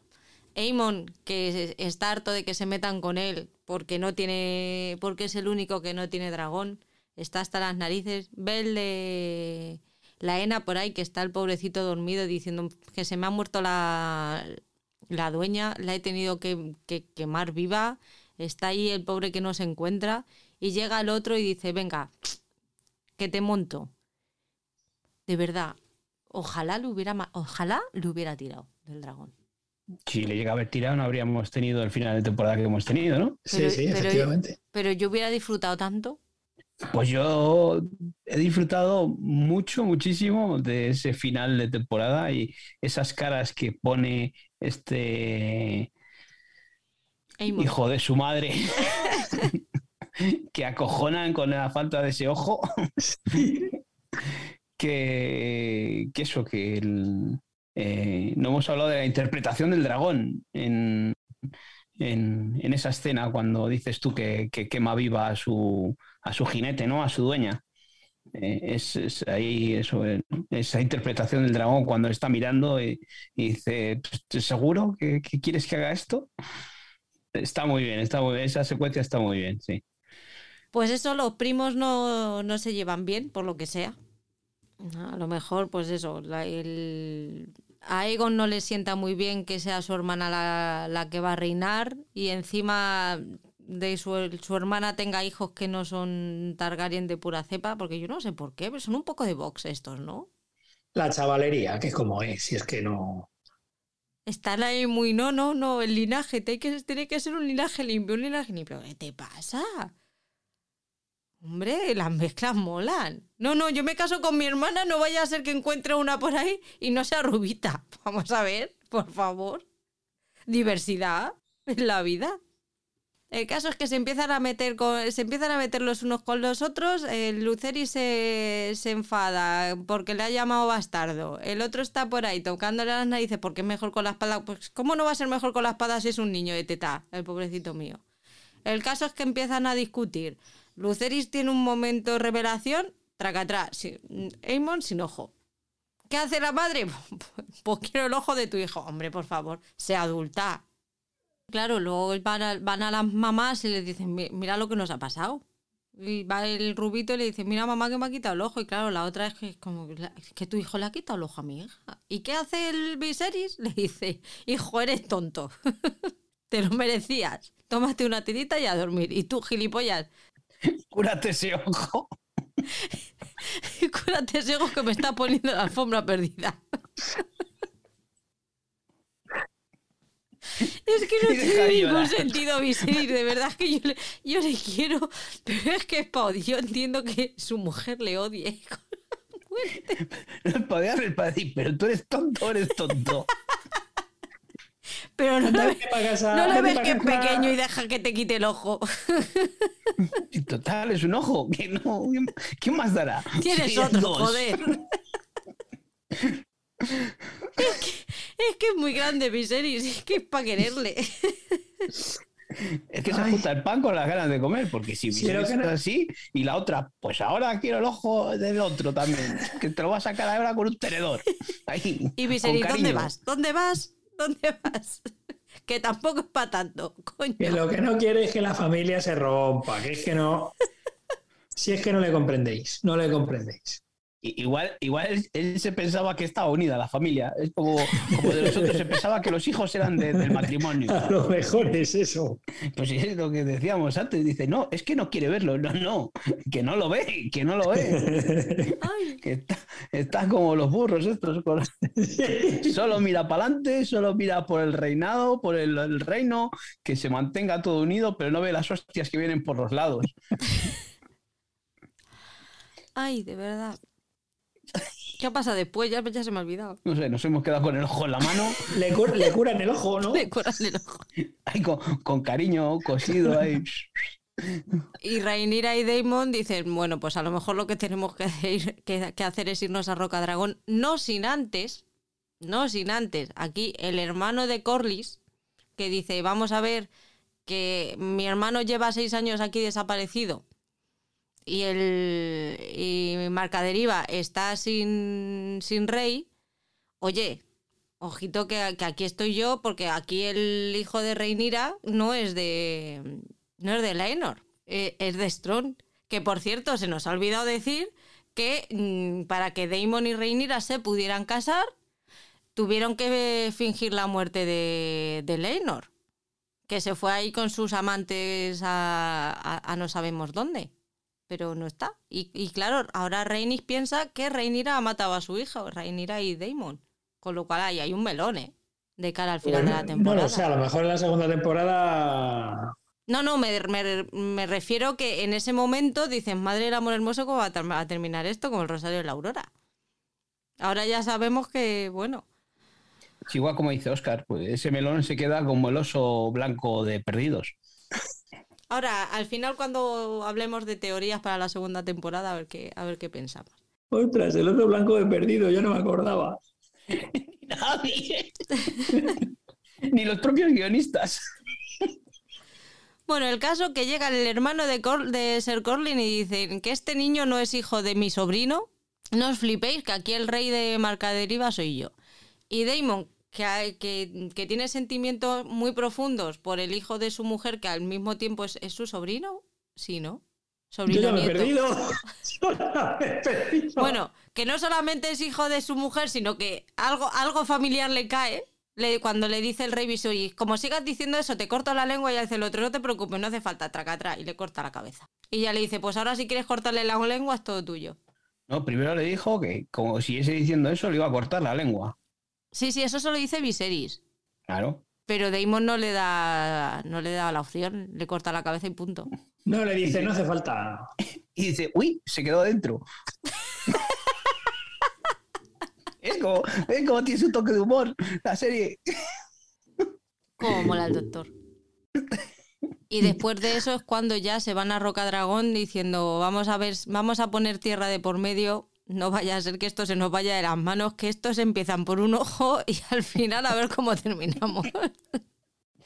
Te iba a decir, vámonos, que al final perdemos algún ojo. Por lo que no es el ojo. Llegamos ya al octavo episodio.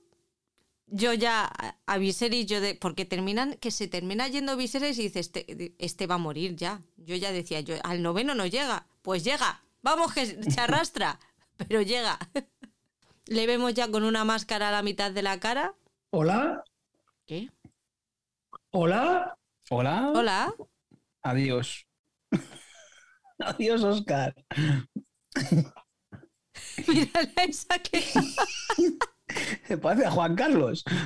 Bueno, mientras llega, mientras vuelve Oscar, no hemos hablado de Juan Carlos, de Aegon, que es el heredero al trono, que aquí el hermano es el violento oficial, pero este es el violador. Este le falta un hervorcillo. Es el violador que se, que se casa con su hermana y viola a la criada, así, porque él lo vale.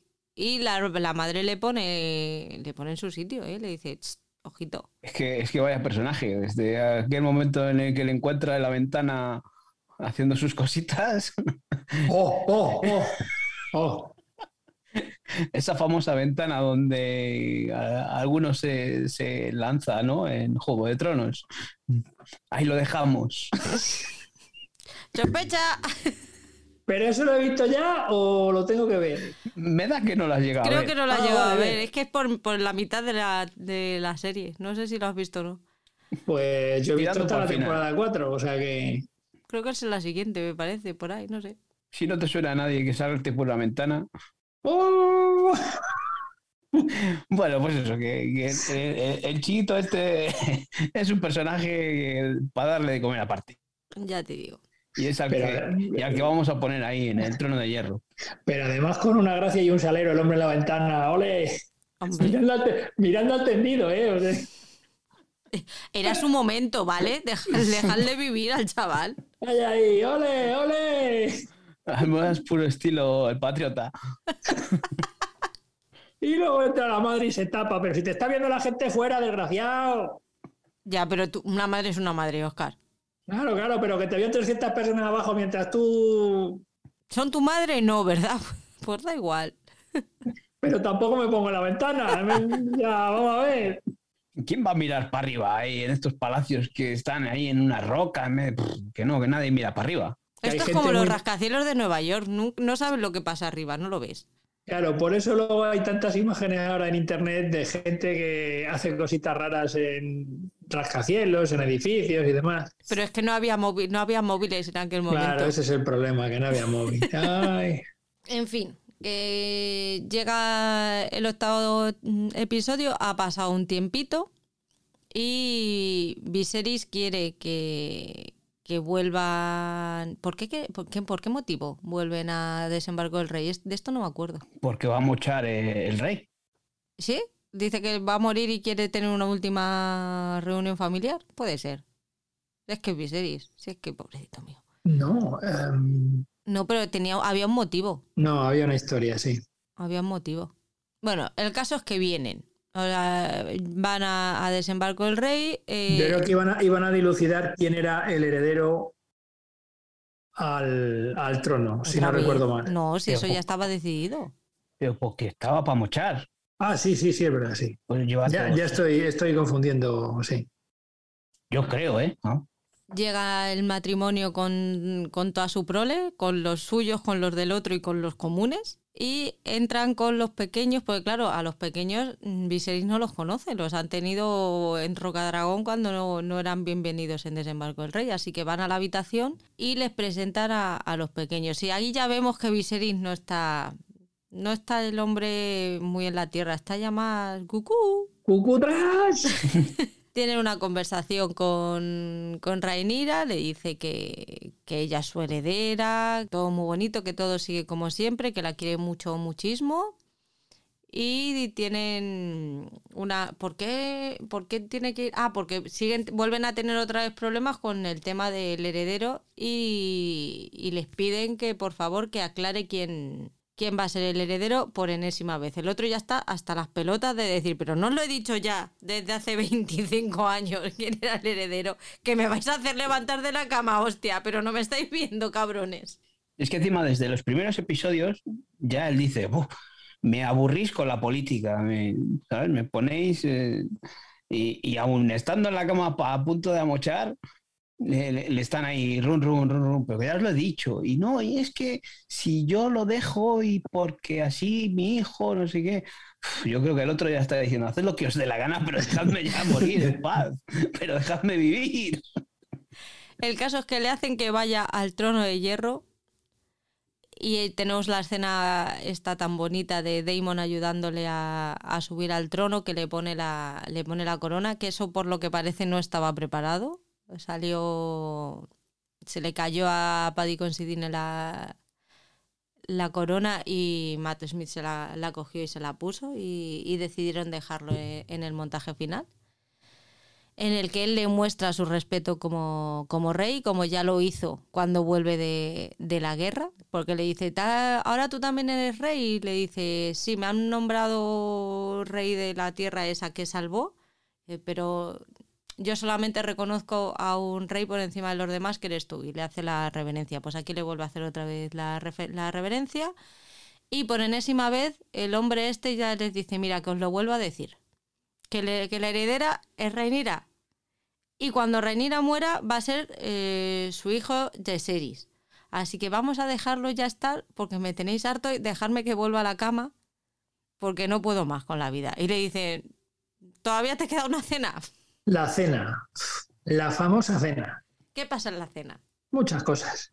Comen, hablan, La típica cena de Navidad en familia. efectivamente, sí, sí. con sus discusiones políticas, con Sin- sus sin más turrón. y sus menos, su música, sus bailes y todo. Los primos tirándose eh, los cuchillos a la cabeza. Los cuchillos, los tejos, se tiran todo. Sí, es verdad, es verdad, se tiran todo. ¿no? Un festival del humor, eso. Bueno, sed un poquito más específicos, por favor. Pues eso, que los primos, pues eso, se van llamándose bastardos unos a otros y, y también se van buscando sus miraditas y tal, y lo que habíamos hablado antes de sus esas relaciones entre primos que podían eh, unir familias ¿Quién mira y quién? unir casas. Joder, yo de los nombres, como decís antes, yo de los personajes principales sí, pero, pero los hijos mm, me cuesta un huevo saber quién es quién. Raena y Baela con Luceris y Yaseris, por ejemplo. Claro, Raena Baela y... Madre mía. ¿De dónde es esa canción? Raela Baela. y los pegamoides. esa referencia musical. Ahí nos enteramos, es ahí cuando, o, ahí es donde me enteré yo, no sé si los demás os habéis enterado antes, que Aegon está casado con su hermana. No, no, es antes, es antes, es antes. Es antes, es antes. Ahí lo que pasa que la saca a bailar este el, el moreno. Yaceris. El mayor. Si, es el Yaceris o es el otro, ya no me acuerdo quién es. Creo que es el mayor. que tiene unas melenas como mi sobrino cuando tiene el pelo largo. O sea. A mí me encantan. Raena y Baela, las hijas de Damon, con. Ya, digo Raena y y ya se me, se me olvida el nombre de su madre. De la Ena. las hijas de la Ena con Damon. Son siempre felices son siempre felices esas chicas, siempre están, son súper mm, buen rolleras, es como, se, está desmoronando el mundo a mi alrededor, pero yo sonrío y asiento todo el rato. Pero, pero porque yo creo que les tiran las trenzas, esas, las rastas. ¿Qué dices, mujer? Que está bien que te hayan educado para ser siempre mm, condescendiente y, que, y estar siempre bien, pero hija, no ves, no ves el panorama que tienes en la mesa. Totalmente. Son nietas de Valente, de Viserys y también viven en otro mundo. El caso es que Viserys toma la palabra y se pone nostálgico como solo él sabe y consigue hacer que Rhaenys y Alicent recuerden esos momentos en los que eran las mejores amigas del mundo y, quieran firmar una, tregua entre ellas. Lástima que Otto Hightower y Damon no estén por la labor. Pero ahí en esa escena, eh, entre ellas se miran y tal. Rhaenyra parece que, sí, que está recordando esos momentos y, y, reconoce todo lo mal que han hecho, ¿no? La otra siente y pone cara tal, pero yo creo que en el fondo se ve el resquemor y dice, sí, sí, Aquí vamos a, poner cara de, qué bonito es todo, pero en cuanto pueda, otra vez que te voy a sacudir. El ojo lo tengo ahí. en cuanto pueda le quito el ojo a tu hijo. Vamos. Termina la cena, el hombre se va tranquilo diciendo que bien ha salido la cena. Oye, que nos hemos vuelto a hermanar otra vez. Somos una familia unida. Yo ya me puedo. Con una cara de felicidad ahí con sus porteadores. me voy para la cama, que aquí he cumplido como un rey. Se quita la máscara y dice: ¿Qué necesidad había? Que estoy desayunando. ¿Pero quién? ¿Tú o Viserys? Yo estaba desayunando. Él se ah, estaba quitando la máscara. Dice: Quiero que me veáis tal y como soy, pero si estabas bien con la máscara, déjatela. Qué disgusto para esos niños, están ahí. Hombre, que son menores. Luego van a tener pesadillas y lo claro, como los que lo aguantan son sus padres. En fin, que él se va feliz pensando que todo está bien, que ha, conseguido conciliar a la familia, que se va, que va a mochar, pero bueno, que todo se queda tal y como él quería. En esto que se acerca a Alison, pues para ver qué tal está el marido antes de, antes de dormir. Y él se confunde, porque claro, vuelve otra vez a, uh, a los mundos de Yuppie en los que él vive entre las fiebres o lo que le pase, de todo lo que le pasa, y se equivoca, piensa que habla con Reinira y le dice que Aegon es el heredero. ¿Para qué queremos más? Ya tenemos el Ciri montado. Ya la otra dice, uy, que ha dicho que es mi hijo el heredero, ya está, ya lo tengo todo hecho. Ella se va. Pero la otra dijo que no, que no, céntrate, que se te va la olla, que no es así, ¿no? Claro, claro. La otra dijo, sí, sí, sí, ¿verdad que sí? Que nuestro hijo va a ser... Y el otro, sí, sí, sí, vamos. No hay que perder, es que esas oportunidades no hay que perderlas. Ni Markov en el camino. Claro.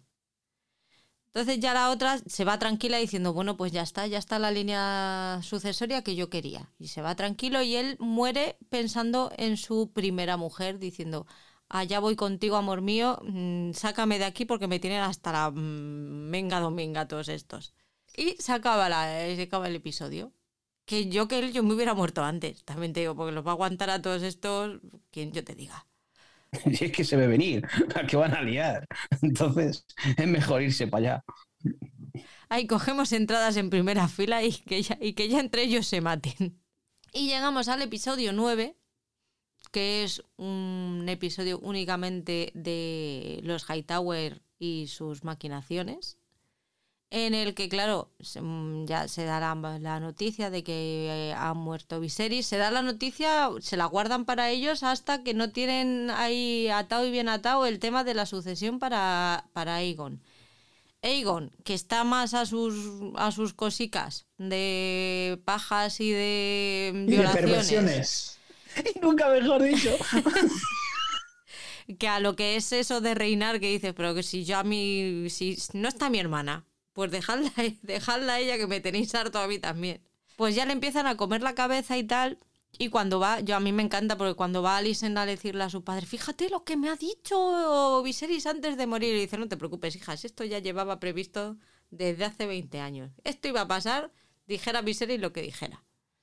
Con dos cojones, eh, Porque Otto, cuando, cuando Strong murió, volvió a ser la mano del rey otra vez, se volvió a ganar la confianza de, de Viserys. Es que manda huevos con Viserys, la madre que le parió. El Pacífico.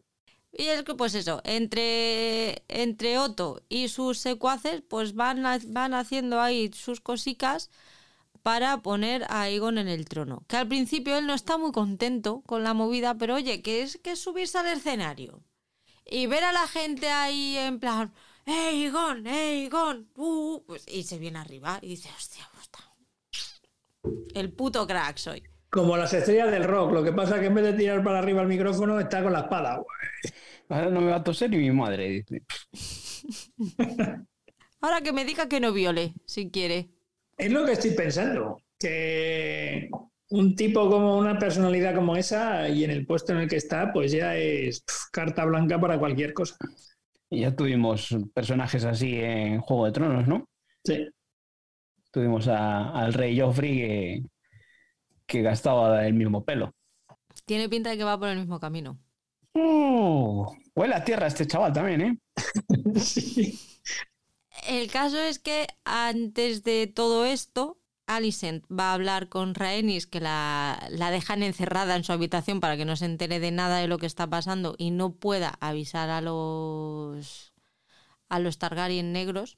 Y cuando ya considera que ya está todo bien atado y que la y que la subida al trono de su hijo es inminente, pues es cuando ya entra a su habitación para intentar convencerla de que, oye, tiene que, tiene que apoyarles a, ellos.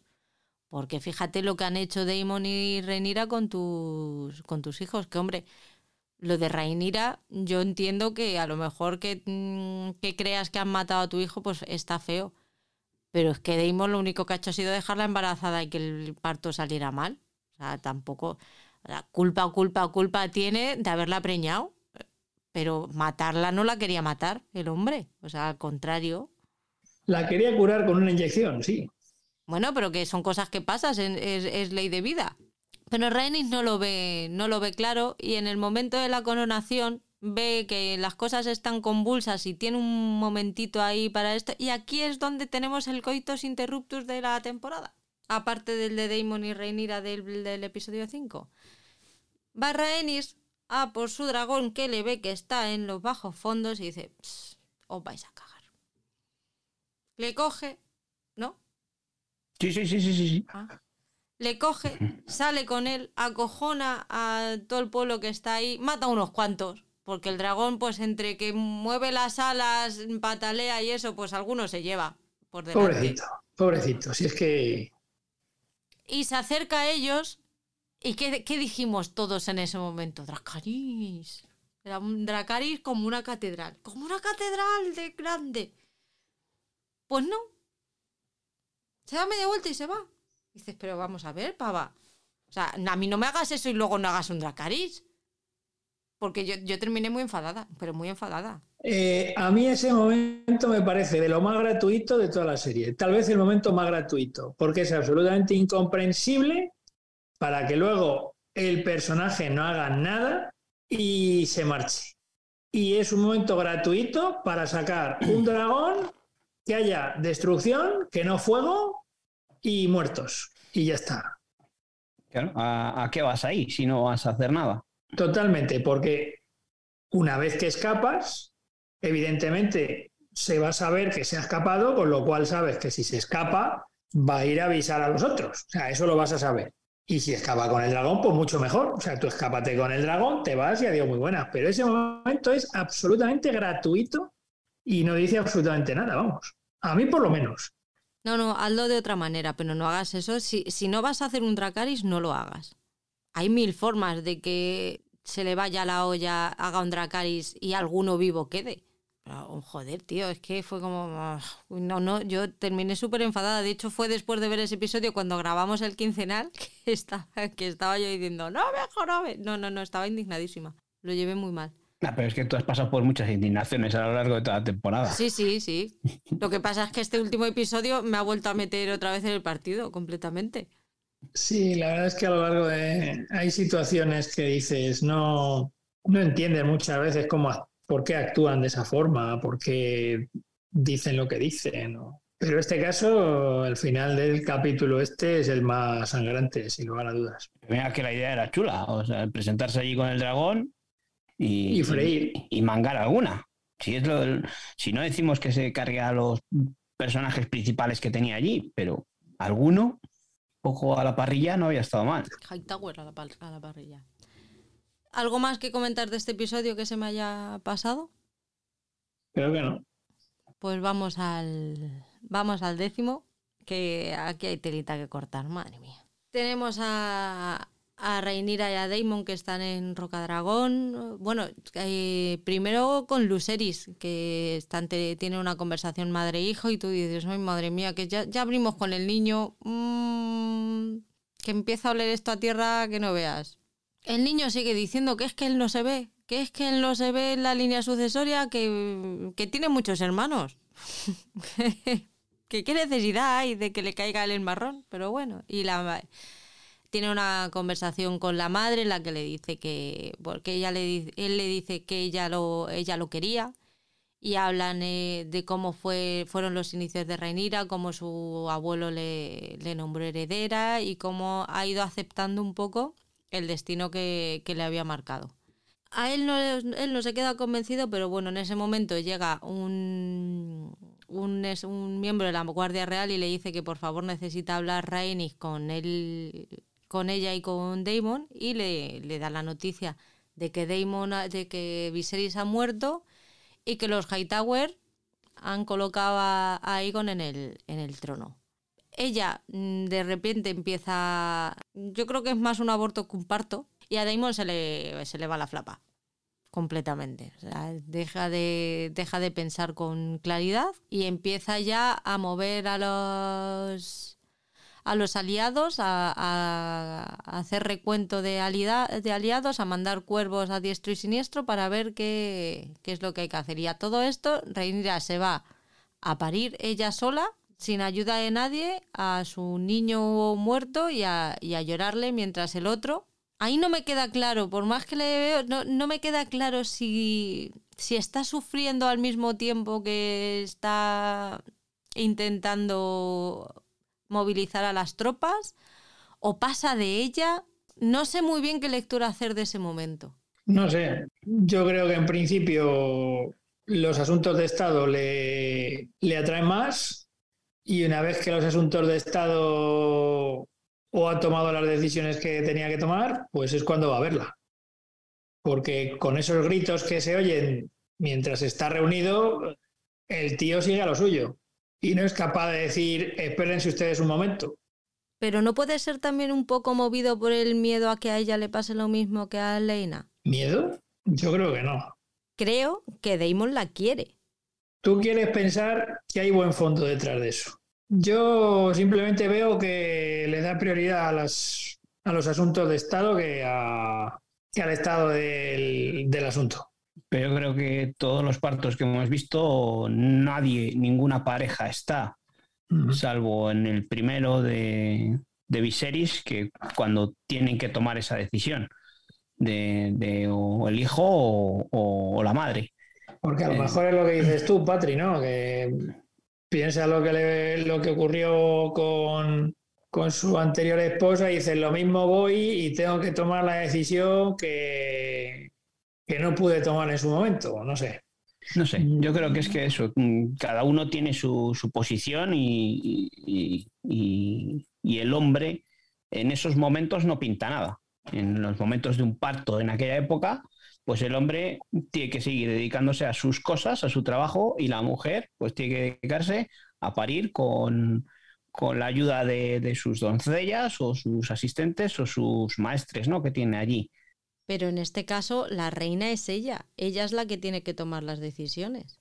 Y, clara, y claramente se la está saltando, que es cuando tiene que mandar a Jace a decirle, eh, para tu tío padre, porque se le va de las manos. Él, él se toma el poder y él empieza a tomar decisiones.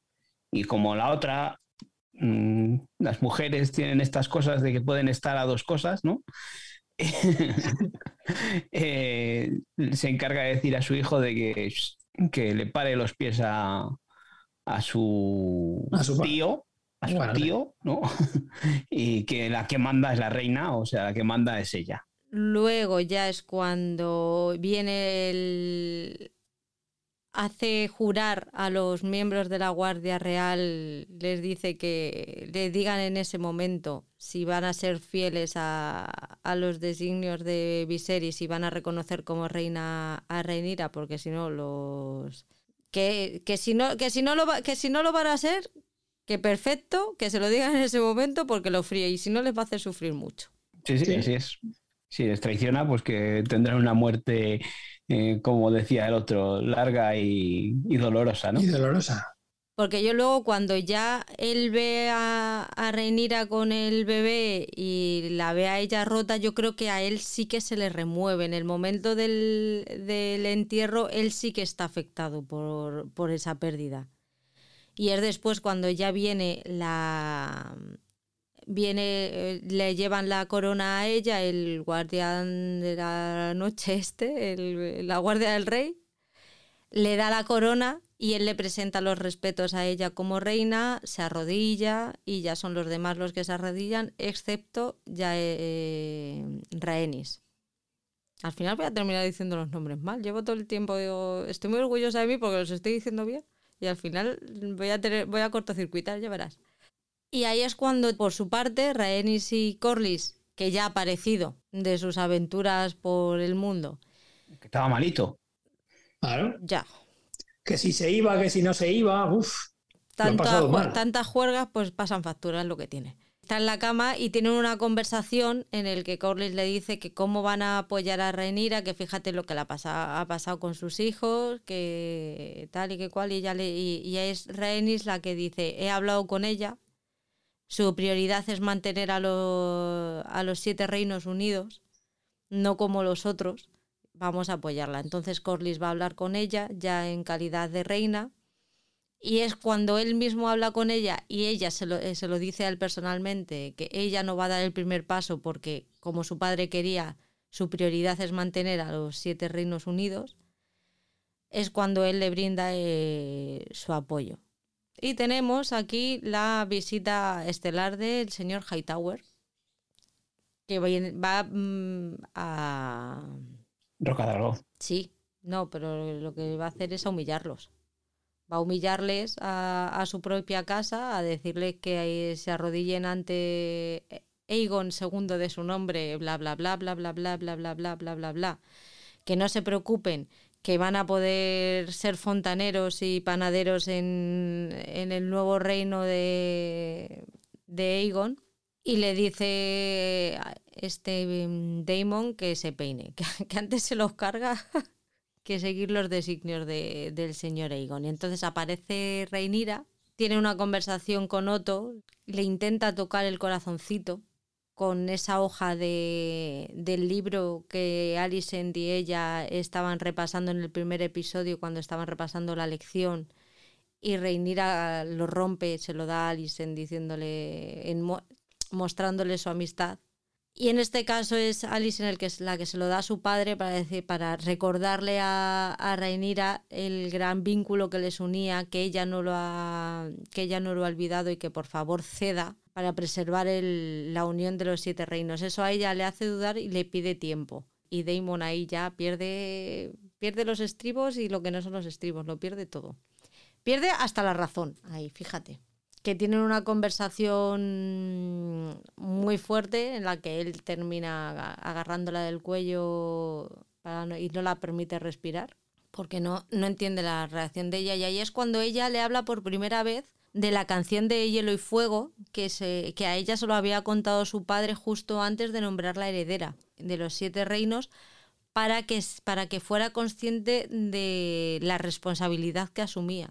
Y ahí cuando ella le pregunta a Damon, él no te lo contó, ¿verdad? Yo creo que ahí es cuando él, cuando Damon se da cuenta de que realmente la persona que tenía que, que tiene que ser eh, reina de los siete reinos es ella.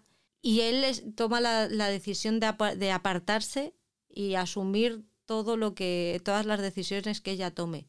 Yo le he hecho esa lectura, no sé si vosotros habréis hecho otra diferente. A ver, tengo que decir también una cosa. Eh, creo que esa parte me la he saltado un poquito. Eh, ¿Te has quedado un poquito dormido, quizás? Puede.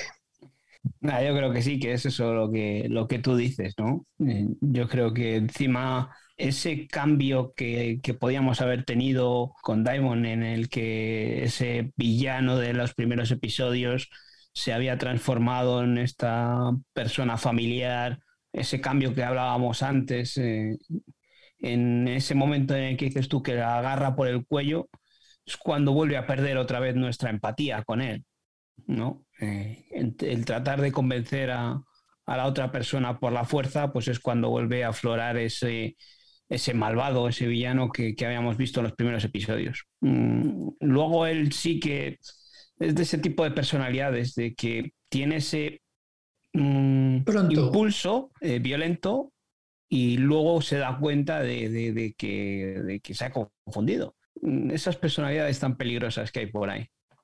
Pues este, en este caso yo creo que es la personalidad de Damon. Y bueno, pues seguimos viendo todo lo que hacia dónde nos llevan, ¿no? De, de este de esta tratar de, volver a juntar ¿no? a sus aliados para, para ver qué es, cómo pueden conseguir quedarse con el trono de hierro. Y ahí él se va a buscar al dragón ese que está metido en la cripta, que ese dragón se ha hablado, se ha hablado de él anteriormente al principio del episodio, cuando hacen recuento de, dragones, los, los dragones que tienen ellos y los que tienen los otros y le empieza a cantar para intentar llevársele a, su bando. ¿Ese dragón de quién es? ¿De Marujita? Le dije yo a la vieja, pues no lo sé. Es que, es que si, si es complicado todo este entramado de nombres y de personajes y árbol genealógico, otra más gorda es los nombres de dragones y de sus jinetes.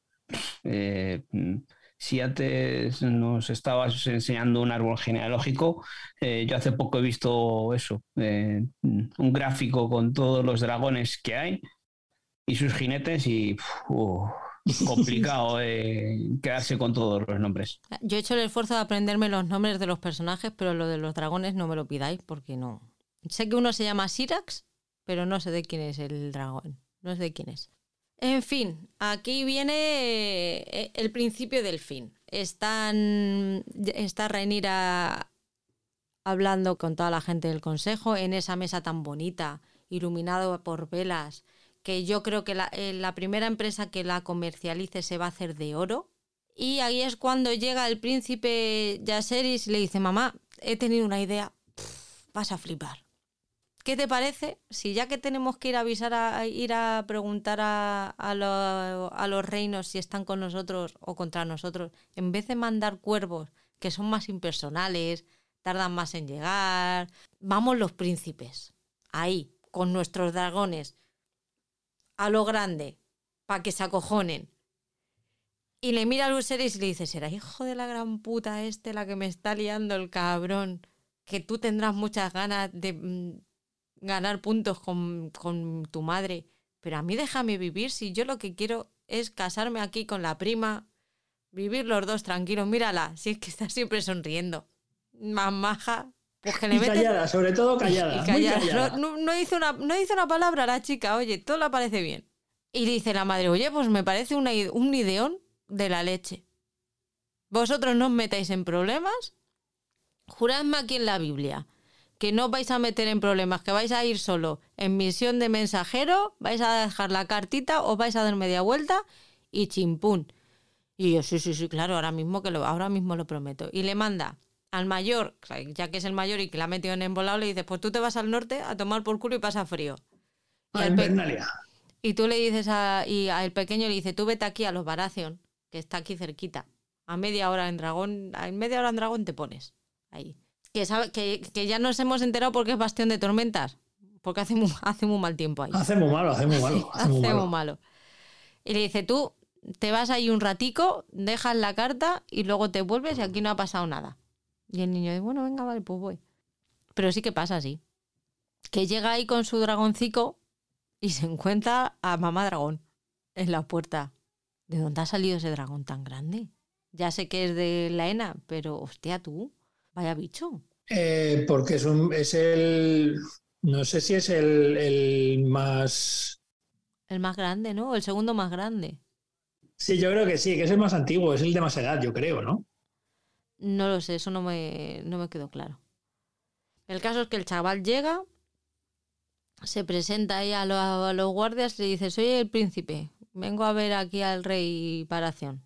Y los guardias van, le escoltan y cuando llega a ver al rey se encuentra al primo tuerto Al almonteño. al lado. Y el rey, analfabeto, porque tiene que buscar ahí al maestre para que le lea la, la notica, cuando la lee se, se enfada y le dice, pero vamos a ver encima. Ah, viene aquí a recordarme a mí los juramentos que he hecho y qué me va a dar a cambio. ¿Te vas a casar No, tú con una que mi mis hijas?". padre hizo. Que su Que padre mi hizo, padre ¿verdad? hizo. Sí, sí. Dice, bueno, pues dame algo a cambio, cásate tú con una de mis hijas. Dice, no, es que yo ya, yo ya tengo a una ahí en casa.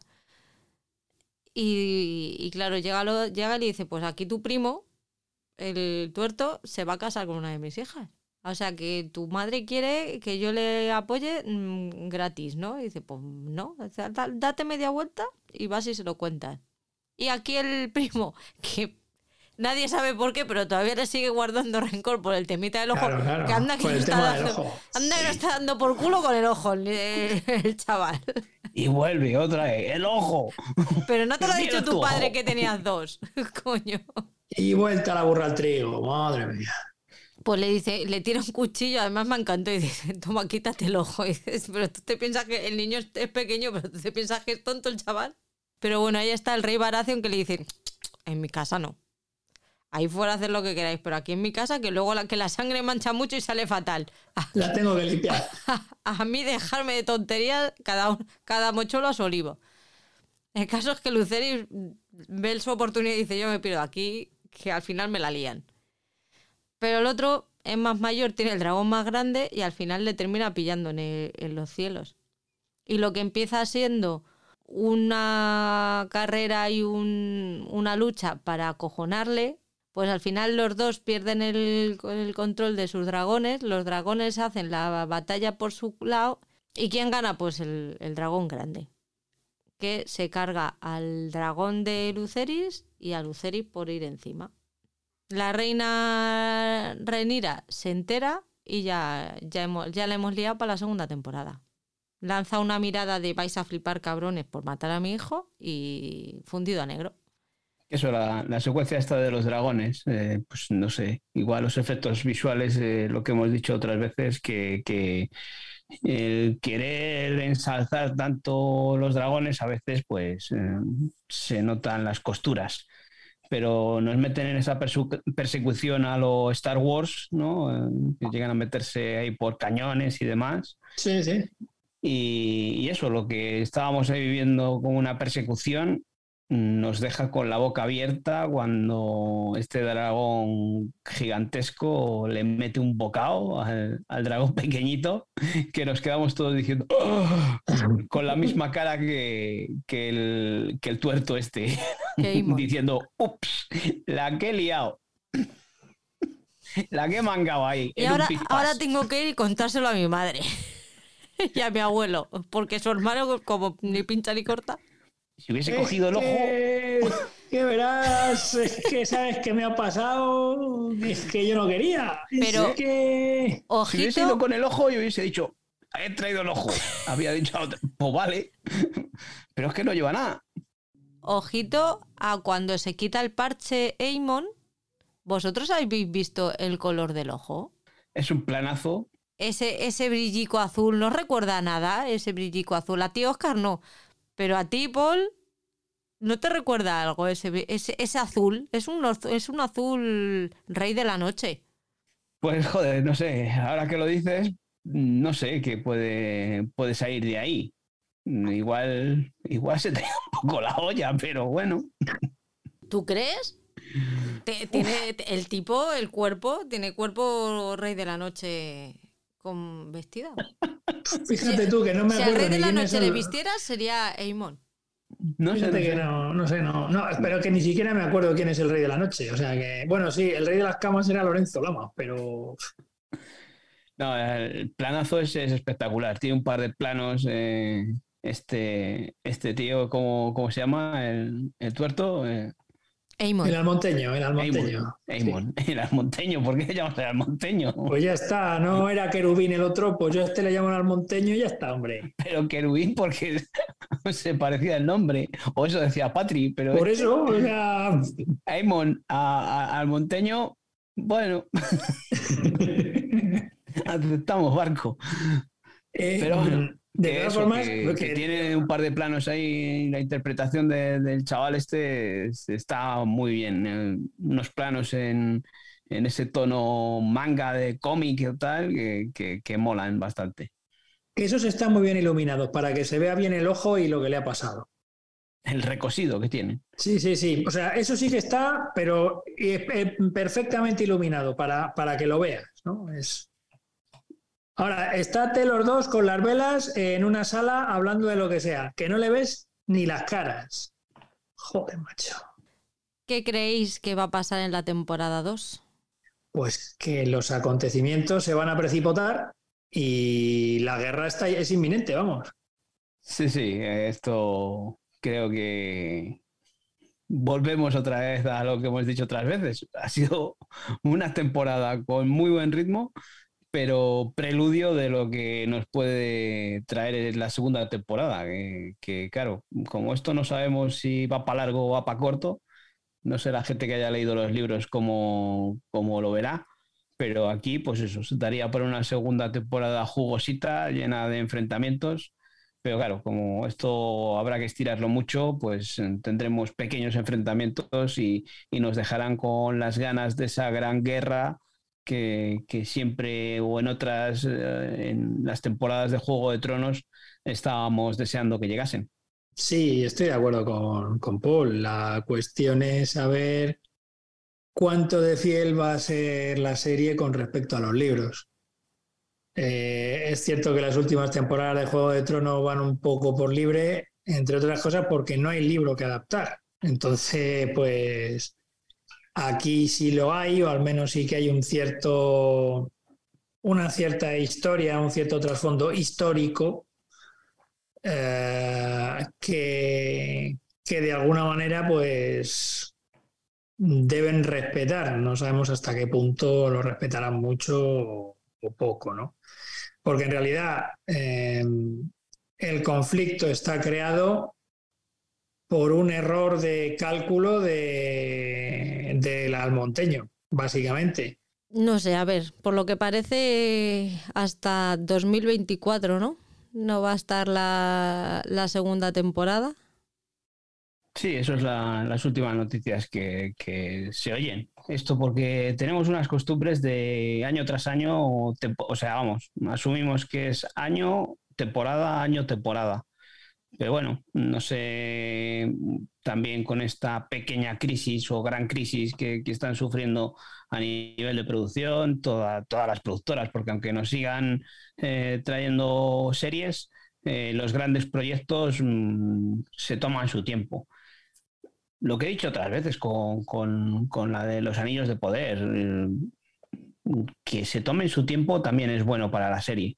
Es malo para nosotros que estamos deseando ver cosas rápidamente y estamos ansiosos de, saber cómo continúan las cosas, pero creo que, a nivel de producción es mejor que se tomen sus tiempos, que cuando hacen las cosas deprisa y corriendo ya sabemos lo que pasa, que, al final pues, pues acaban saliendo unos guiones mm, a la carrera, como pasó con las últimas temporadas de Juego de Tronos, y, luego lo que hemos hablado otras veces, en el aspecto visual, mm, pues queda mm, todo un poquito más ajustado. Yo creo que mm, nos han mal acostumbrado con el tema de temporada por año y, a veces hay que tomarse su tiempo para que las cosas salgan medianamente decentes. El problema es que nos han acostumbrado a temporada por año de una serie determinada y a 300 series nuevas a lo largo del año. Por eso que, pues, materia no nos va a faltar, así que aunque echemos de menos a los dragones, tendremos otras cosas por ahí. Pues eso, eso ahí podremos agarrarnos a otra, a otra serie. Y, seguro que entre medias nos llega otro spin-off de, de Juego de Tronos que hay por ahí en camino del amigo John Nieve. Uf, John Nieve. No lo conocía como John Nieve, ¿es así como lo dicen en castellano? Sí, desde luego. John Snow, John Nieve. ¿Tenéis algo más que, que, queréis comentar? ¿Alguna cosita que se os haya quedado en el tintero? Yo creo que no. Yo no, yo creo que no. Como todos los, estos monográficos que hacemos, pues oye, más o menos vamos diciendo según nos, nos van saliendo, nos vamos, como decía al principio, de la mano de, de tu guion y vamos contando lo que nos vamos eh, recordando de las escenas y, de, la trama. Eh, igual sí, luego al final siempre o, cuando yo suelo volver a oír el podcast cuando les publicas y digo, joder, pues se nos olvidó comentar esto o lo otro, pero bueno, ahora mismo eh, queda, queda ahí y creo que, que, hemos analizado bastante bien esta temporada, que la hemos disfrutado con sus peros, pero semana tras semana hemos estado enganchados ahí, como lo estuvimos en Juego de Tronos. Eh, muchas veces desde que se acabó Juego de Tronos hemos oído, eh, esta serie va, quiere ser la, o va a ser la heredera de Juego de Tronos, ¿no? Pues, pues creo que esta serie va a ser la heredera de, Juego de Tronos. No, simplemente decir que esperaremos la segunda temporada y a ver cómo, cómo se va desarrollando la historia, los personajes y demás. Que la mediten, que la piensen bien y sobre todo pues que, que lo que hagan nos, nos, vuelva a hacer disfrutar, sea el año que viene o sea dentro de dos o, o cuando sea. Pues hasta aquí, chicos. Recordar a los... Estoy acordando ahora de algo. que hay una cosa que cuando eh, en el último episodio que, dice eh, cuando le están diciendo de que hay que ir a la guerra, que, dice Daemon que nosotros tenemos dragones y ellos no, y, una de las cosas que dice ella es, sí, pero los dragones cuando intervienen eh, arrasan con todo. Y dice, yo no quiero reinar eh, sobre, sobre cenizas, que es lo que hizo Daenerys eh, en, Juego de Tronos y es lo que nos está pasando en la vida real. Aquí tenemos a Oscar que no le gusta un spoiler y se los está comiendo. Que me estoy comiendo, me estoy comiendo spoilers hoy. A trochomocho. Madre mía. A ver, Oscar, si después de no sé cuántos años no has visto Juego de Tronos, por favor, ¿cómo? Ya, claro, voy a comentar el final del planeta de los simios, versión Charlton Heston, verá usted. Eh, por favor. Sí, ¿qué es lo que hizo Daenerys? Pues eso, que, es lo que estamos sufriendo ahora en, la vida real, ¿no? Eh, en esta guerra que tenemos actualmente en, marcha de Rusia contra Ucrania y Rusia se está dedicando a, bombardear estas ciudades y al final, ¿qué es lo que quiere? Anexionarse un territorio mm, lleno de ruinas. Al final, la ficción y la realidad están más cerca de lo que, de lo que nos gustaría. Pues hasta aquí terminamos con este monográfico que se nos ha alargado un poquito más de lo que pensábamos, pero bueno, yo creo que lo merecía. Habría que hablar en profundidad de, de, la Casa del Dragón de Juego de Tronos. Yo lo llamo como me da la gana. Y creo que poquito se nos habrá quedado en el tintero. Si veis que hay algo que se nos ha quedado por comentar y nos lo queréis y nos lo queréis decir, ya sabéis que nos podéis dejar comentarios, nos podéis mandar audios que los, los pondremos en, en los siguientes podcasts. Y nada, recordaros que leemos vuestros comentarios siempre en los quincenales, que nos encanta, nos encanta leeros, nos encanta interactuar con vosotros que yo creo, Paul, que de aquí a un tiempito tendrá que caer otro directo, ¿no? Bueno, pues sí, eh, claro que caerá. Pues en cuanto tengamos ocasión, en cuanto surja una oportunidad de, grabar algo eh, los dos, que podamos emitir así a través de. Veremos, ¿no? Si ya te has hecho con los mandos de YouTube y esas cosas, para que mm, podamos tener un audio bastante más curiosillo eh, a nivel de podcast. A ver si en menos de un mes puedo, puedo conseguirlo y, llevarlo a cabo. Y os emplazo al próximo quincenal, Oscar, y al mensual, Paul, que, que lo tenemos que grabar en cuanto podamos, porque se nos echa el tiempo encima. Hasta entonces, muchas gracias a todos por escucharnos y cuidaos mucho. Nos vemos.